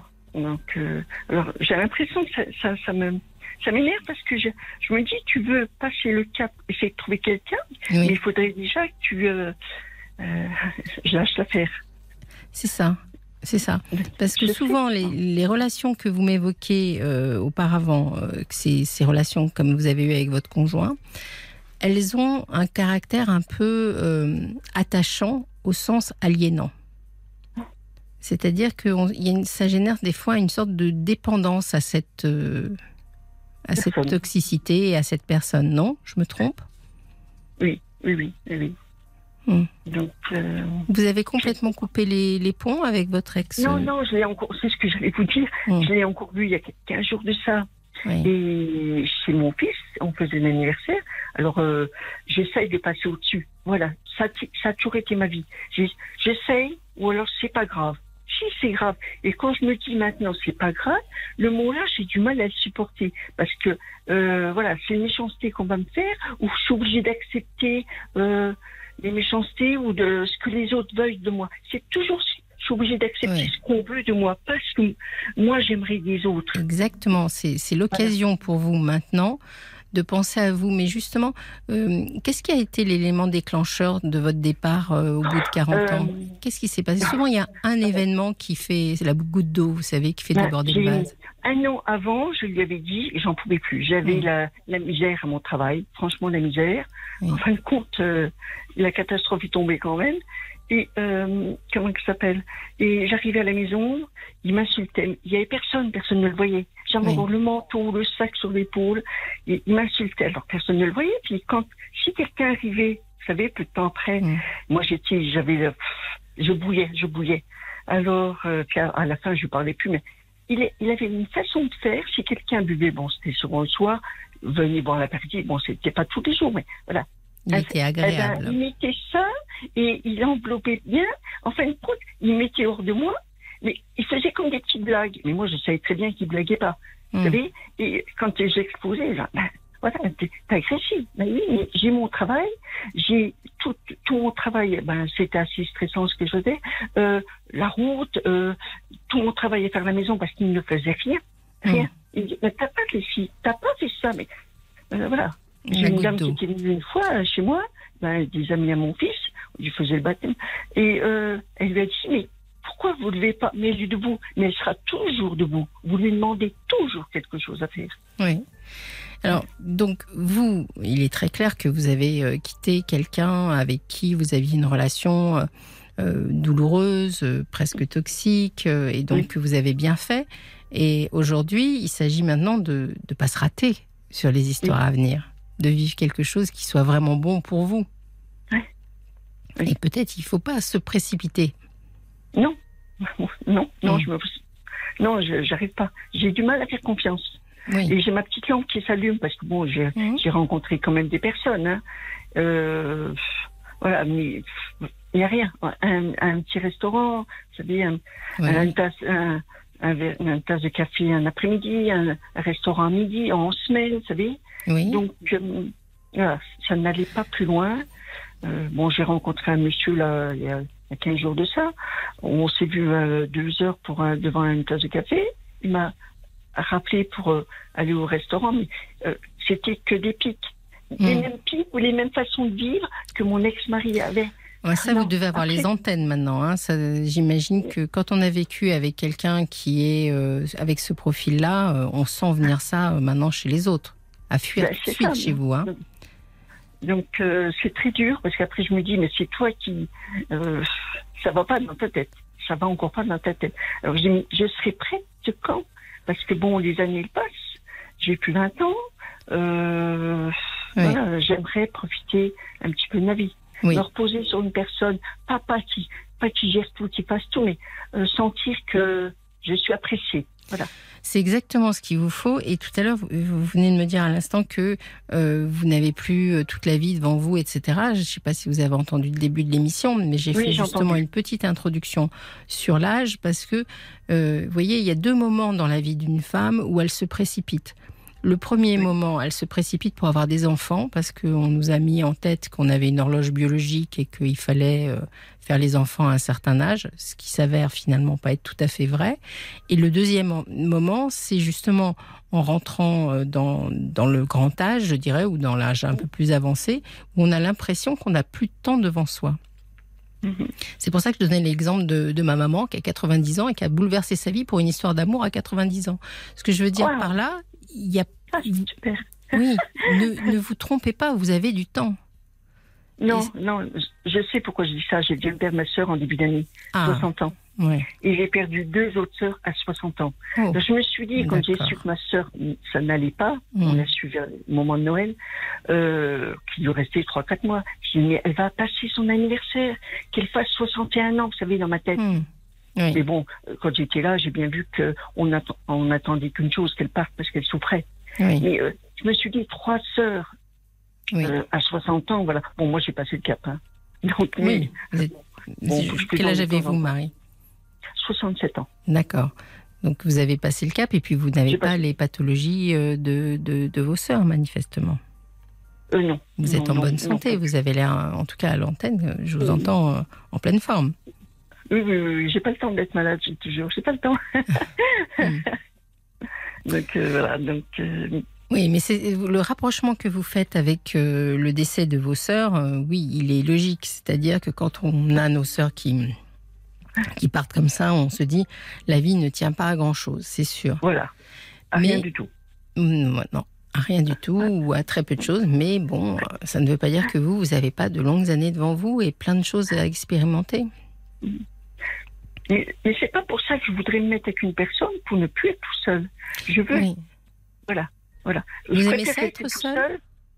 Comment? Euh, Excusez-moi, est-ce que vous aimez être seul? Est-ce que vous avez trouvé dans votre vie seule euh, aussi, euh, quand on a eu quelqu'un qui, Oui. qui vous sollicite sans arrêt, euh, finalement, au bout d'un moment, ne faire que ce qui nous plaît à soi, c'est c'est aussi agréable, non? Ah oui, oui, oui, je suis très contente. Et puis après, je me dis, mais euh, tu vas t'embêter avec un homme. Parce que bon, les hommes, quand, quand tu revenais à la maison, puis que j'avais des pics ou euh, ça n'allait pas trop, je dis, euh, mais qu'est-ce que tu veux t'embêter avec un homme? Et- Ouais. Et puis après, vous savez, euh, je travaille, je travaille, je rentre à la maison. Je sors pas. Oui. Je vais, je vais pas faire des boutiques, que ça m'arrive. Mais alors, pff, très très rarement. Et euh, je, je me mets en mode panique maintenant. Parce que comme je ne sors pas beaucoup, j'ai plus tellement de contact avec les gens. Oui. Arrivé à un moment, bon, ça va un petit peu mieux là. Mais Oui. surtout après le confinement, et, bon, il n'y a pas longtemps, ça fait quoi? Vous avez des activités quand même un petit peu? Vous avez, vous Donc, euh, ben, quand je quitte de mon travail, je rentre à la maison, Mhm. j'ai pas envie c'est ça. C'est très très rare, très très rare. Peut-être que vous recréez une.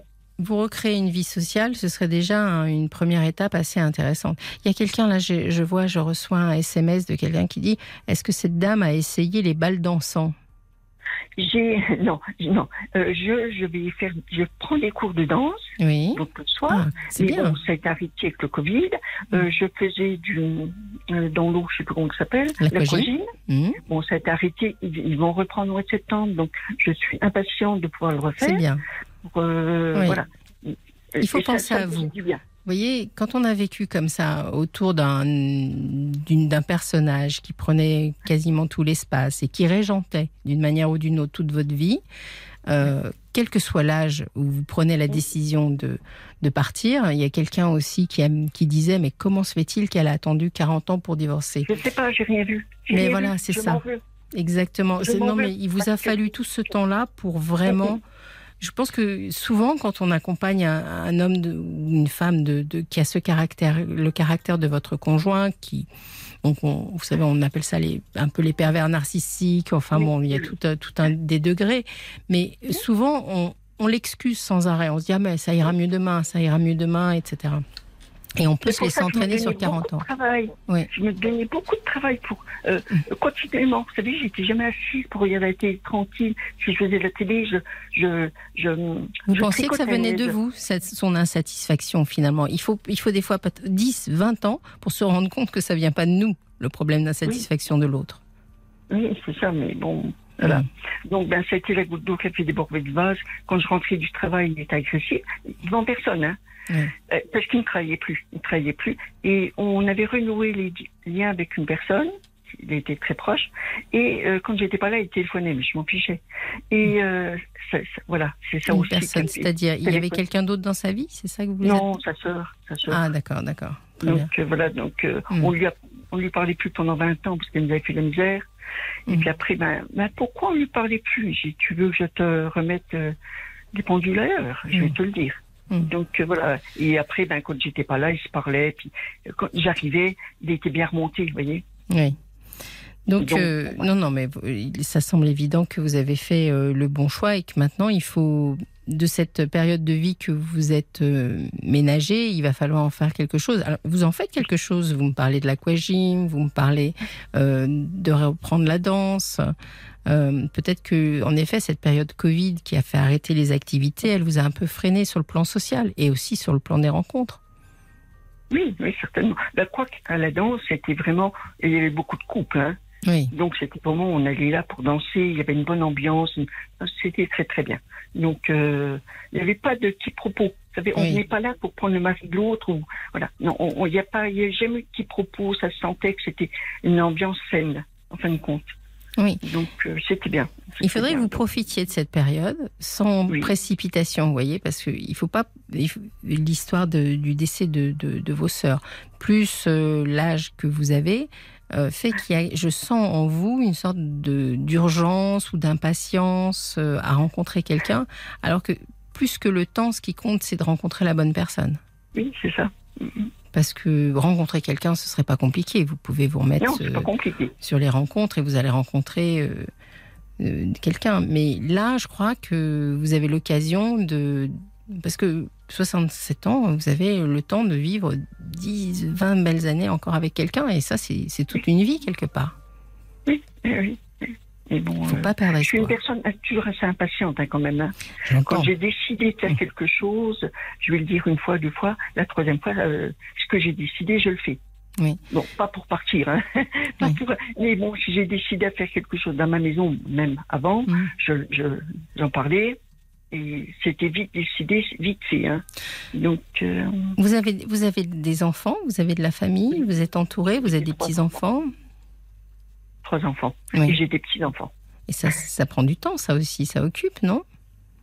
Ben oui et non parce que bon, euh, euh, vous savez maintenant les enfants, ben quand ils ont, quand ils sont petits, vous pouvez les avoir. Mais après quand ils sont ben, adolescents même, hein, ils Mm. viennent plus. Ouais. Hein, je les ai, là, je les ai eus la semaine dernière, j'en ai eu trois d'un coup, hop, paquet cadeau, et Mm. trois cousins. mais euh, voilà, donc, mais je les ai pas aussi souvent que je voudrais. Mm. C'est normal, vous savez, c'est normal. Ça, je comprends. C'est un peu ce Je que je disais dans mon introduction. Moi, je trouve, alors bon, je suis un peu plus jeune que vous, mais je suis dans la même tranche d'âge. Et je trouve que c'est une période où on peut se permettre d'être un peu plus égoïste. Oui. Et, et vivre vraiment. Vous voyez, c'est- pas une seconde adolescence, mais c'est presque euh, ce sentiment d'adolescence, de liberté, où vous pouvez euh, tricoter, entre guillemets, euh, votre vie comme vous l'entendez. Il faut en profiter de ça. C'est rare dans Ben la vie. Oui, c'est ben maintenant j'ai pris le l'optique depuis que je me suis inscrite sur l'agence de me dire bon ben tu vas peut-être trouver bon Oui. c'est pas grave j'ai fait des projets que j'ai réussi à finir là maintenant Mhm. Euh, j'ai pris un chat Oui, après j'ai dit à ma fille en blaguant j'ai dit bon ben maintenant ça c'est fini ça c'est fini bon ben j'ai pris un chat parce que j'en avais un autre pendant 18 ans donc euh, Mhm. et euh, j'ai repris petite. là. Et après, je dis, bah, maintenant, il manque plus qu'un homme. Je dis, d'habitude, les gens, ils font dans l'autre ordre. Non, moi, je fais le contraire. Mais Bon. C'est-à-dire qu'il vous manquera un homme si vous avez la chance de croiser un homme qui, qui vous Oui, mérite. non, mais c'était une plaisanterie que je disais avec ma fille. Bon, ben, je dis, bon, ben, moi, je suis pas comme tout le monde, je suis comme ci, comme ça, comme ça. Bon, après, je prends chat, puis après, maintenant, je vais pas. Et comment le vivent ça. vos, vos enfants, justement? Parce que des fois, c'est pas toujours facile pour les, les enfants de se dire que leurs parents vont refaire une vie amoureuse. Ben, mon ex-mari a. Bon, on n'était pas divorcés, il avait déjà trouvé quelqu'un, bon, c'était pas grave. Euh, là, il a retrouvé une, une deuxième dame, bon, moi, c'est Oui. tout. Et euh, comment ça s'appelle? Ben, les enfants ont très bien accepté, Hmm. hein, bien, bien. Ben, sont quand même, ils ont plus 20 ils ont Mais est-ce qu'ils 20 ans. accepteraient pour vous? Parce que la maman et le papa, c'est pas toujours la même chose. C'est pas même. pareil. Ouais, on est Là, ma fille est complètement d'accord, parce que c'est souvent elle qui me, qui me poussait pour euh, euh, m'inscrire sur des, pas les agences, mais sur, Hmm. Sur les trucs euh, à la télé, à la radio, Oui. je sais plus quoi. Et, euh, et puis bon, non, euh, ma fille, elle serait contente, elle serait contente. Oui. Bon, bah, j'ai, j'ai un de mes garçons, lui, bon, il comprendrait mieux, je pense. Mais l'autre, je sais pas. Je sais pas, mais il accepterait. Il accepterait, mais De toute on façon, ils pas n'auront pas le choix. Avec lui. Ah, ils n'auront pas le choix. Mais voilà. Très bien. Ils n'auront pas le choix. Bon. Alors, moi, je, je, je vous pousserai, Marie, à vraiment choisir la qualité à la quantité, oui, à prendre oui, le temps qui est nécessaire pour vivre une belle étape. Vraiment, je pense que vous avez tous les atouts pour vivre une, une très belle histoire d'amour, mais euh, il faut attendre qu'elle euh, qu'elle arrive et voilà, Ah ça oui, se présente pas, pas- aussi facilement que ça. Pas Non, il faut pas être Parce que je dis, euh, non, non, je suis pas pressée parce que bon, j'ai rencontré pas mal d'hommes avec l'agence. Hein. Et quand j'étais sur Internet aussi. Mais euh, non, bah, je les ai pas acceptés. Donc je suis pas pressée. Je, je dis tout le temps, je préfère rester toute seule que de me mettre avec une personne que je n'apprécierais pas. Exactement. Donc, euh, non, non, j'arriverai pas. Je n'y arriverai pas. Non, on a euh, nos auditeurs qui réagissent et qui vont vous donner des petits messages Facebook. Oui. On a Michael. Bonsoir Marie. Rien de pire que de vivre 40 ans avec quelqu'un qui vous dévalorise ou vous insulte. Pas évident de refaire confiance. Essayez les sites de sortie. On partage de bons moments et on fait de belles rencontres amicales et amoureuses. Car je confirme que c'est difficile la solitude. Et on voit le temps qui passe et rien qui bouge. Mais pas se mettre de pression. Et vous trouverez quelqu'un de bien. Bon courage Marie, bonne soirée. On a le valet de cœur qui vous dit réapprenez à aimer celle que vous êtes. Chaque acte, chaque choix, bon ou pas, chaque pensée, vous le vivez maintenant pour vous et uniquement pour vous. Appréciez simplement le vrai trésor qui vous est donné maintenant. Quand vous reflèterez cette immense liberté, vous attirerez à vous celui qui vous, celui que vous voulez connaître. Faites vraiment la connaissance de celle que vous êtes vraiment et le meilleur vous sera offert. Et enfin, Brigitte, à vous entendre, il semble que vous n'ayez pas réglé cette culpabilité qui n'a pas lieu d'être. Ensuite, vous serez complètement disponible pour rencontrer quelqu'un. En se promenant dans la vie, vous attirerez vers votre joie, vous-même, pour vous, tout en souhaitant partager. Bon courage à vous.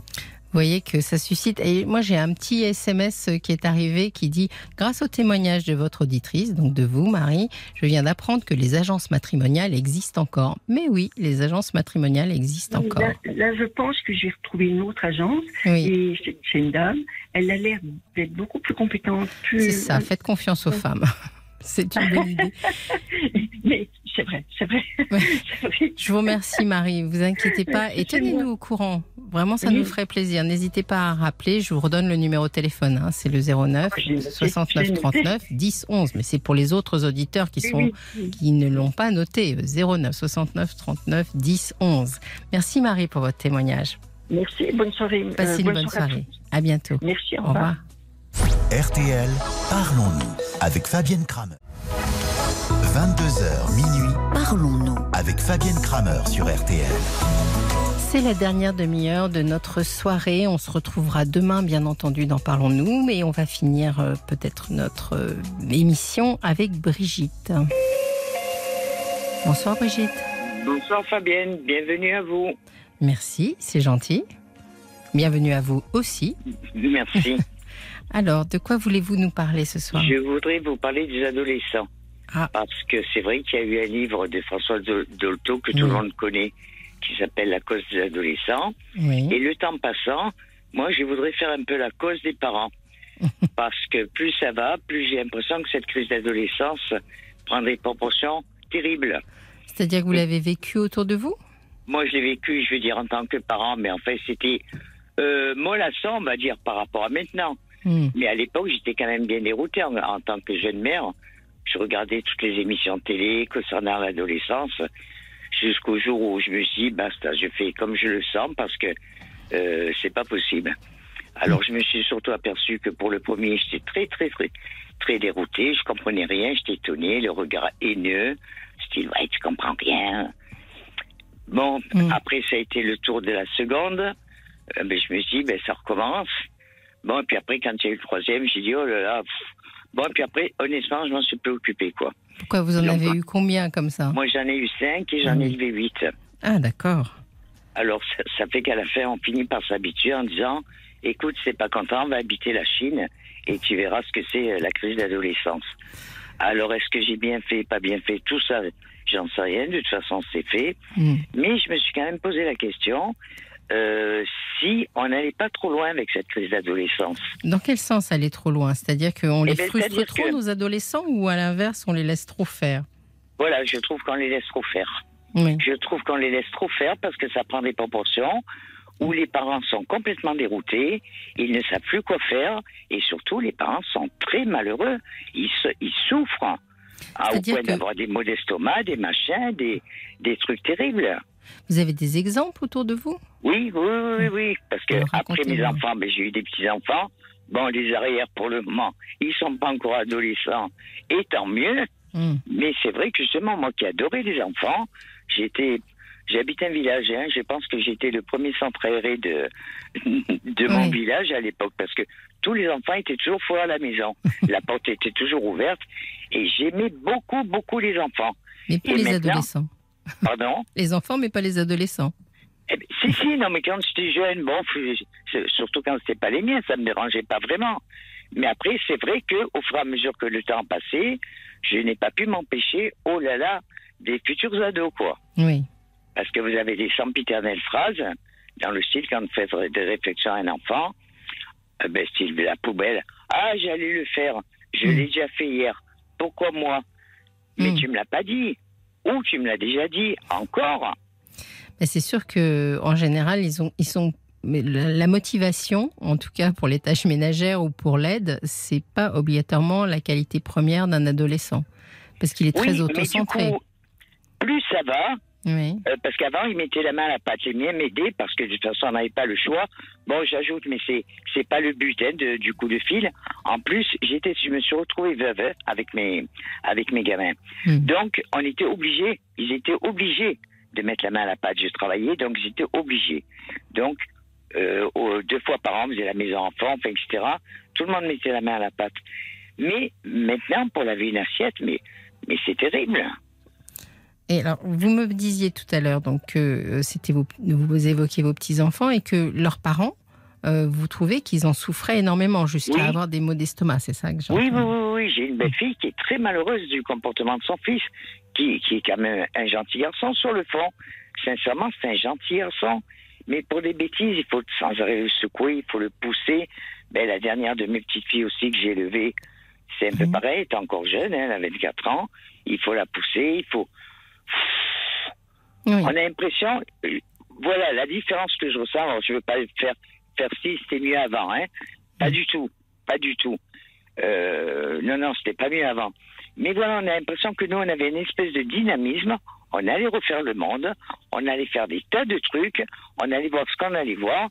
Et maintenant, voilà, ce manque de motivation, moi, il me désespère quand je les vois. C'est-à-dire que la grosse différence quand même euh, entre vos enfants et les adolescents aujourd'hui, c'est qu'il est passé par là quand même le monde du numérique, euh, d'Internet, euh, d'une sorte de culte de l'individualisme aussi qui est très développé. Et ça n'aide pas à, prôner la vie en, en, groupe et en, et en famille. Oui, c'est sûr, ça c'est sûr. C'est le mauvais plus Dommage, c'est un outil merveilleux. Oui. Mais c'est vrai que du coup, euh, l'usage, il n'est pas terrible. Le vivre ensemble, c'est difficile. Moi, je sais que les miens, enfin les miens, les dernières, parce que donc en deux lots, hein, les cinq premiers, et après mes trois petites filles. Oui. Et c'est vrai qu'elles étaient les, elles étaient deux au collège à ne pas avoir de portable. Hmm. Alors, euh, ben, à la fin, quand une est passée au lycée, j'avais pris le prétexte Qu'au lycée, oui. Mais jusqu'au collège, non. Et quand l'aîné passait au lycée, du coup, je suis tombé dans le panneau de tout le monde. Du coup, j'ai acheté le portable à sa sœur parce que une était interne et du coup, elle se voyait moins. Mais, vous voyez, c'est vrai qu'on parle, le sujet que vous évoquez, c'est de, se poser la question, est-ce que les adolescents sont plus euh, égoïstes, plus autocentrés qu'ils n'étaient euh, il y a quelque temps, ou il y a d'autres époques. Mais euh, finalement, il est démontré quand même que les adolescents aujourd'hui, certes, ils sont peut-être un peu moins présents dans les familles parce qu'il y a un vrai décalage de génération euh, à travers ce numérique, mais souvent ils développent des relations euh, amicales bien plus importantes que ce que l'on faisait nous. Vous pensez? Oui, en général, les réseaux amicaux sont extrêmement forts aujourd'hui. Vous n'avez pas ce sentiment avec euh, vos adolescents? Mmh, Pas vraiment. Non? Non, pas vraiment. C'est-à-dire? Vous les trouvez isolés? Vous ne trouvez pas qu'ils ont euh, beaucoup de relations euh, amicales? Euh, ben, C'est-à-dire, c'est plus vraiment des, adolescentes totales maintenant, hein, puisqu'une la dernière a 24 ans et celle au-dessus elle a 25. Bon, elle est née un, un handicap, donc voilà, donc elle est toujours adolescente, mais c'est pas du tout le même genre. Donc je veux pas trop m'en rendre compte elles sont chacune restées amies avec des amis de collège ou lycée, de lycée. Oui. C'est le propre des réseaux euh, sociaux qui vous permet de ne, de ne, pas perdre de vue euh, quiconque. Quoi. Vous gardez un peu euh, tout, votre tout votre environnement. Vous me dites que vous avez des exemples de ce qu'elles de leur comportement, de, de l'aggravation entre guillemets de leur crise d'adolescence par rapport à, à d'autres eh ben, Je les trouve grossiers avec leurs parents. Je trouve hmm. qu'ils se permettent un langage euh, ouh là là, je, les miens, des fois, c'était style, ouais, tu dis n'importe quoi, euh, toi et ta guerre, tout ça. Mais en fait, ça n'allait pas plus loin. Oui. D'ailleurs, je, sais que ça ne doit pas se faire, mais je crois qu'ils seraient pris une, une baffe hein, s'ils avaient été grossiers. Ah oui, c'est fini ça. Ben oui. C'est répréhensible. Enfin, ce Mhm. n'est plus autorisé. Et bon, la violence, on- ça- il a été démontré que c'était pas très efficace. Mais en fait, ce que vous évoquez, c'est pas tant, enfin, la baffe peut-être, mais je veux dire, c'est le stop. La difficulté aujourd'hui dans l'éducation des enfants, c'est que les parents qui ont toutes, beaucoup d'idées sur euh, l'idée de, de- de ne pas trop contrarier leurs enfants, d'essayer de les comprendre, de les écouter, de ce qui est, ce qui est très positif, ils ont en parallèle souvent un peu la difficulté de leur mettre des stops. On a l'impression qu'ils ont peur de plus être aimés s'ils mettent des stops. Oui. Euh, alors, je pense pas que les enfants n'aiment plus leurs parents, mais il y, a une- il y a une crainte, oui. Mais vous savez, ça- vous me parliez de Dolto au départ, qui a écrit euh, L'enfant est une personne. Et euh, c'est aussi le résultat de, de, de, de, de toute la connaissance de Françoise Dolto, qui nous a expliqué que les enfants étaient des personnes et qu'il y a quand même aussi du côté des parents une sorte de, de respect plus important qui s'est mis en place. Oui, je suis complètement d'accord avec ça. hein. Honnêtement, je suis complètement d'accord avec ça. Parce que, bon, c'est vrai que, euh, à mon époque, à moi, c'est vrai qu'il y avait quand même de la torture, entre guillemets. Mm. Mais là, maintenant, c'est les parents qui se font torturer carrément Oui, par parce leurs enfants. Si on faisait un tiers de ce qu'ils nous font, enfin, de ce que, je m'englobe, hein, ce qu'ils nous font, parce que, ouais, ben, on se ferait traiter des maltraitants. Oui, mais en fait, je crois que c'est cette limite et cette difficulté à, à mettre un stop. Et mettre un stop, c'est mettre un cadre. C'est-à-dire que les enfants, si on le, si on les cadre pas d'une certaine façon, alors je parle pas d'autorité, hein, je parle simplement de leur dire. Là, c'est la limite euh, à ne pas franchir. Euh, ils sont un peu perdus parce qu'en fin de compte, hein, les enfants ont besoin d'être d'être cadrés, que les choses soient précises, euh, que vous évoquiez tout à l'heure des tâches ménagères, qu'elles soient attribuées. euh, C'est comme ça et c'est pas autrement. Et c'est Oui, c'est une des temps- difficultés. Oui. Je veux dire, euh, je me rappelle une époque, il m'est arrivé d'accompagner mon fils. Là, il était au lycée. Et puis, en fait, j'ai su, mais tout à fait par hasard, qu'à peine je l'ai accompagné, voilà, il faisait le chemin à l'envers. Et voilà, je peux pas me le pousser de force dans l'école non plus.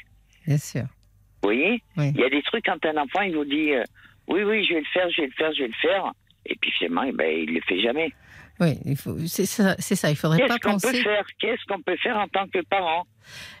Ben, je- c'est ce que je vous dis. Je pense qu'il faut euh, mettre des lois, des cadres. Peut-être que c'est- ça peut être tout simplement euh, écrire la- les règles de la maison, vous voyez, sur le respect, re- remettre les pendules à l'heure en leur expliquant que euh, voilà, comment on respecte, comment on se parle, comment euh, comment on rentre à l'heure, euh, comment on, on mange ensemble, euh, euh, comment on participe à la vie de la maison, euh, etc., etc.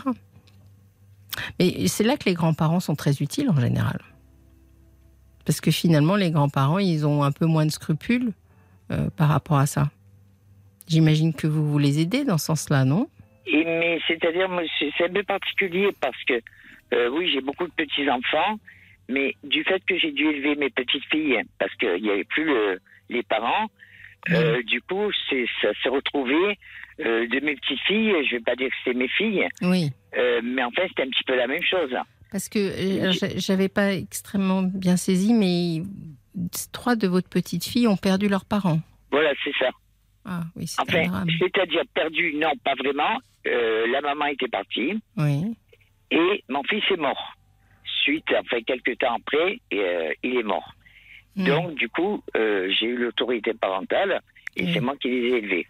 Ah mais ça c'est quand même dans la vie de vos petites filles un traumatisme qui peut peut-être justifier qu'elles soient qu'elles rencontrent d'autres difficultés, enfin des Oui, difficultés. non, il y en a eu, il y en a eu, elles ont été très suivies. Hein. Oui, oui. C'est sûr, elles ont été très, très suivies. Voilà, j'ai quand même fait une grosse, grosse erreur. À l'époque, je voulais pas trop parler de ça. C'était pas le but, mais c'est vrai que j'ai fait une grosse erreur. Euh, je vous les ai pas emmenés à l'enterrement. Je me suis renseigné, j'ai demandé à Mm. gauche, à droite, je savais pas quoi faire. Et finalement, je les ai pas emmenés. Et elles avaient petite- quel âge à l'époque euh, du décès de leur papa? J'avais 62. Elles, elles avaient euh, 7 ans, 7, 8. Et la grande, euh, l'aînée, elle de euh, 5 ans de plus. Hmm. Je sais plus. Je sais plus. Et donc, la C'était votre petite fils Oui, c'est mon fils qui est mort d'une crise cardiaque. Ah oui. On s'y attendait pas trop. Bon, bref. Hmm. Et c'est vrai que la petite, euh, ben, elle voulait mettre du courrier euh, au cimetière, ben, j'ai dit, en plus, moi, je suis pas très diplomate, hein, je suis pas très diplomate, mm. mais je suis d'origine paysanne, pas très Enfin, bref, j'ai dit, pourquoi ça déjà une boîte aux lettres au cimetière? J'ai dit, c'est pas possible. Bon, et puis, comme elle m'a dit que j'avais eu tort, elle me l'a reproché. Ça fait que quand ma mère est morte, du coup, qui est morte à 103 ans, entre parenthèses, euh, je lui ai dit, voilà, mémé est morte, est-ce que vous voulez qu'on aille la voir? Et elle, elle a dit oui tout de suite. Mais euh, aujourd'hui, j'imagine qu'il y a une tombe pour, euh, pour oui, bien leur sûr. père. Donc, et elles, elles, y vont elles, Alors, je ne sais pas, elle reste très discrète. Oui. Et vous, vous y allez Est-ce que, est Moi, j'y vais pas. Oui, parce que c'est ça, ce drame-là, c'était aussi le vôtre. Je suis allée avec elle. Oui. Parce que ben justement, toujours la dernière, je savais qu'elle voulait y aller parce que trois jours avant, elle commençait à tousser. Elle avait une toux très particulière et je savais qu'elle allait me demander d'y aller. Donc après, quand j'ai compris le truc, ben, je lui ai proposé avant qu'elle me le demande. Hmm. Mais quand, vous, quand le drame est. Enfin, excusez-moi d'appeler ça un drame, mais je pense que c'est un drame de, ben perdre, de, perdre un papa, mais de perdre aussi un fils. Ah, mais oui, c'est euh, sûr ça a été un moment difficile. Euh, vous me dites que la maman euh, a disparu euh, totalement, c'est-à-dire que. C'est-à-dire qu'on l'a revue depuis, mais à l'époque elle était partie et elle, elle l'a pris, ça s'est passé en 2006 et elle l'a pris qu'en 2010. Hmm. Mais donc ces, ces, ces, petites filles ont été abandonnées par leur maman. Moi, je n'emploierais pas ce terme. Parce qu'elles n'étaient pas vraiment abandonnées. Puisque, en somme, il y avait Donc un père. avaient un contact. Voilà, il y avait un père et il y avait. Euh, euh, non, il n'y a pas eu vraiment. Oui, on ne peut pas dire vraiment qu'il y ait eu de contact. Mais elles les a laissées quand même à leur père. Et puis, ben voilà, j'étais aussi là, parce que le père, il bossait, donc elle savait que j'étais là aussi. Je m'en occupais déjà beaucoup avant. Bien sûr. Mais vu de votre point de vue, euh, je comprends très bien, vous avez pris cette place, vous l'avez euh, rempli, vous avez rempli cette tâche, etc. Et vraiment bravo, vous leur avez. Non, non, non me dites pas bravo parce qu'on réfléchit pas dans ces cas-là. J'ai choisi entre deux mots. Mais... où je les prenais, où elles allaient à la DAS. Oui, et honnêtement, euh, la DAS c'était plus douloureux à supporter que le fait que je m'en occupe. Mais en tout cas, vu du point de vue de vos petites filles, elles, elles ont vu leur maman s'évaporer, quoi. Oui, et donc, elles ont moi, j'aurais toujours dit que la maman les aimait. Oui. Et ça, je le crois profondément, mais qu'elle ne pouvait pas faire autrement. Elle avait des problèmes, j'imagine, à l'époque. Oui, je pense. Oui, oui, oui, oui. Il y avait des problèmes. Il y avait des problèmes.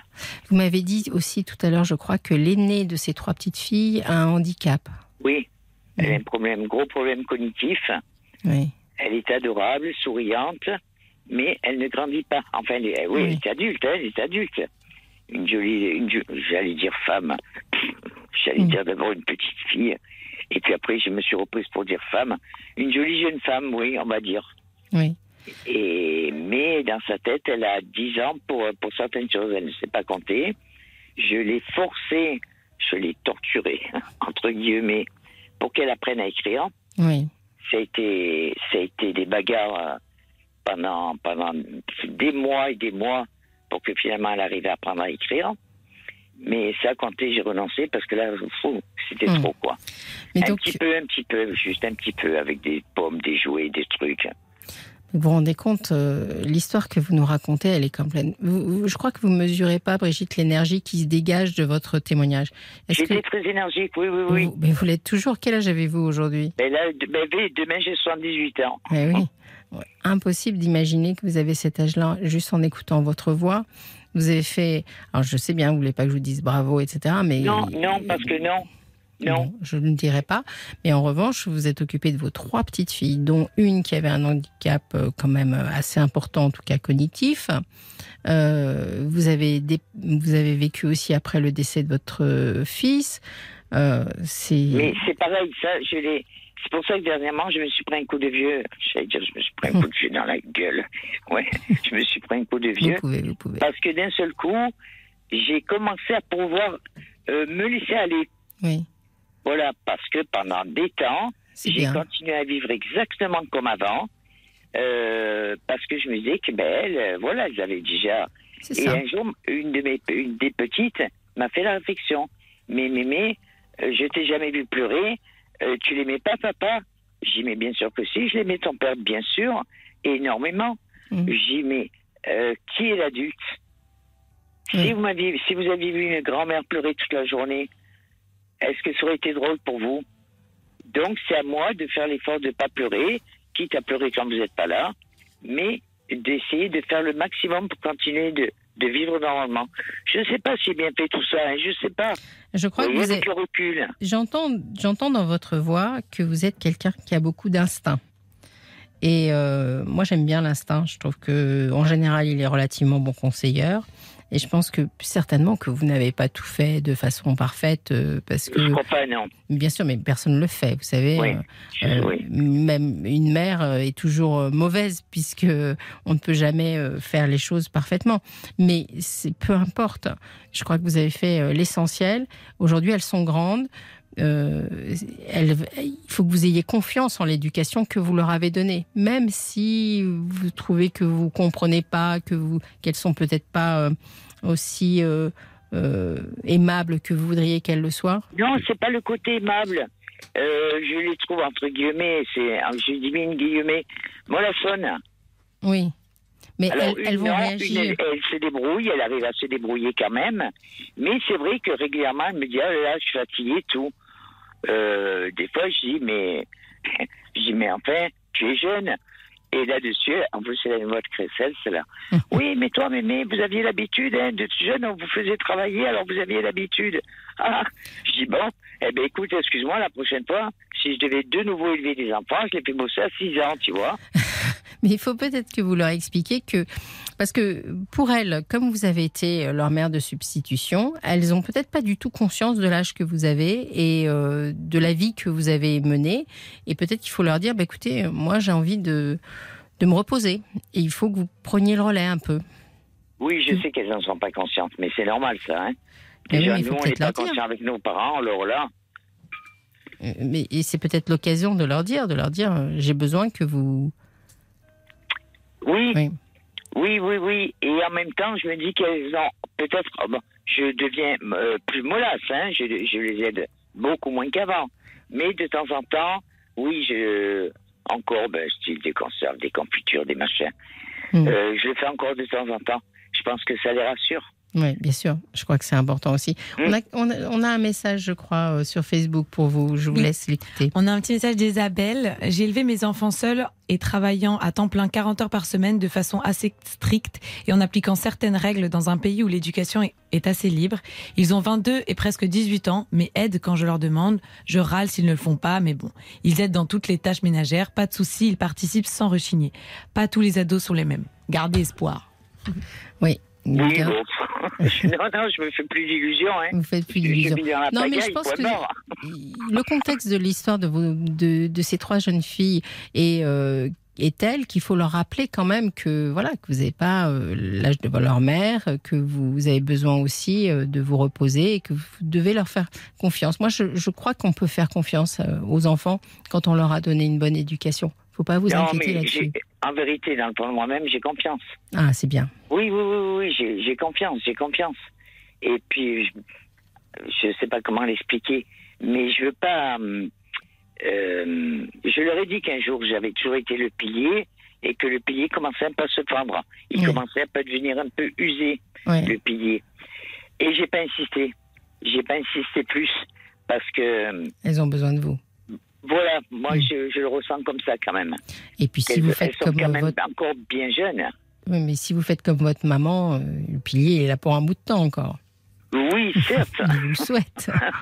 Moi, j'ai eu un petit SMS pour vous, alors, qui dit Beaucoup de parents ont peur de perdre l'amour de leurs enfants, vous le disiez au départ du témoignage, si on leur fixe des limites. C'est l'époque de l'enfant roi et tous les milieux sont touchés, mais l'éducation ne passe pas par l'argent au risque d'handicaper leur vie d'adulte. Bon, vous n'avez pas évoqué l'argent pour l'instant, mais. Euh, euh, c'est vrai que on parle beaucoup de cette histoire d'enfant roi. Je suis pas tout à fait d'accord avec ça. Moi, je les, appelle les enfants de la pilule. Parce qu'avant la pilule, les enfants, ils arrivaient, blanc, blanc, blanc, euh, ils étaient moyennement désirés et ils le ressentaient très bien. Donc, ils cherchaient à séduire leurs parents. Mhm. Tandis que maintenant, comme les enfants sont désirés, ils arrivent au compte-goutte, on mesure, on sait à quelle date on va les avoir, etc. et ils le ressentent aussi parfaitement. Et du coup, c'est les parents maintenant qui cherchent à séduire leurs enfants. Oui, mais ça peut se passer bien aussi. Le contexte que vous m'expliquez, c'est un contexte bien particulier. Elles ont dû avoir des souffrances. C'est logique. Leur histoire, elle est, elle est, elle est perturbante. Euh, et voilà. Moi, moi, je crois en l'éducation. À partir du moment où on a donné un bon cadre, je suis sûre à vous en Je ne visais pas vraiment elles. Oui. En fait, c'est d'autres, d'autres de petits enfants que j'ai, qui ont leurs parents, qui sont élevés par leurs, par leurs parents et tout. C'est pas vraiment elle, quoi, parce qu'une, ben, elle a quand même, elle s'est bien débrouillée. Bon, la seconde, elle a un bébé, c'est une autre histoire. Mais enfin, voilà, quoi. C'est pas vraiment elle. Hein. Elle. Voilà. Mais, moi, alors, il, fallait, il, aurait fallu que vous éduquiez toute la famille, finalement. Euh, non. Mais je, je, crois que on revient quand même. à...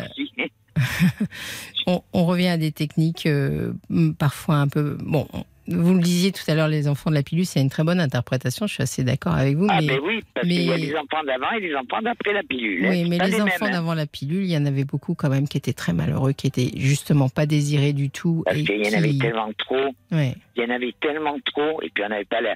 Voilà, c'est ça que les gens ne se rendent pas compte. Vous savez que. On n'avait pas de quoi bouffer non plus depuis quelques années maintenant, on a une baisse de la natalité en, France, euh, alors qu'elle ne faisait que grimper. Euh, maintenant, elle diminue. Hein. On, est, on, a un recul là-dessus. Oui, oui, mais c'est planétaire. Hein oui. oui, oui, Bon, je vais prendre le temps de vous remercier. C'était très agréable de vous avoir, euh, Brigitte. Mais écoutez, je vous remercie. C'était agréable aussi pour moi. Votre petit accent, tout ça, c'était vraiment je très agréable. Rends pas compte. C'est un beau témoignage. Et vous voyez, à minuit, vous êtes encore debout pour venir parler à la radio. Oui, mais je me lève tard le matin. Moi, je suis une couche tard et je me lève tard. Je bouquine beaucoup. Oui. Et voilà. D'accord. Mais euh, tenez-nous au courant un peu euh, de l'évolution euh, de votre petite famille. On aime bien quand on nous rappelle. Hein Je suis, ouais. Non, là, c'est surtout. Au départ, c'était pas pour ça que j'avais téléphoné. C'était pas pour vous raconter ça. C'était surtout par rapport aux adolescents. Oui, c'est ça. Mais voilà, parce que ça, j'avais fait un courrier une fois à Caroline. Oui. Parce que c'est délicat de parler un peu de ça. Donc, je l'avais fait sous forme de courrier. D'accord. Très bien. Je vous remercie pour votre témoignage. C'était un très beau témoignage. Je vous remercie aussi. À bientôt. Passez une bonne nuit et puis une bonne grasse matinée demain. Vous aussi. D'accord. Allez. Au bonne soirée à vous. Au revoir. Au revoir. Je vous remercie à tous d'avoir suivi cette émission. C'était bien dynamique et bien sympathique. On a eu plein d'appels, plein de gens qui nous ont raconté beaucoup de choses. C'était très agréable. On se retrouve demain ce sera la dernière de ma première semaine. Je vous remercie de m'avoir accompagné. Merci à l'équipe, Olivia, Raphaël, Oriane, qui s'est très bien débrouillée, avec ses manettes. C'était parfait. Hein. Il n'y a, a eu aucun problème. C'était vraiment excellent. Voilà.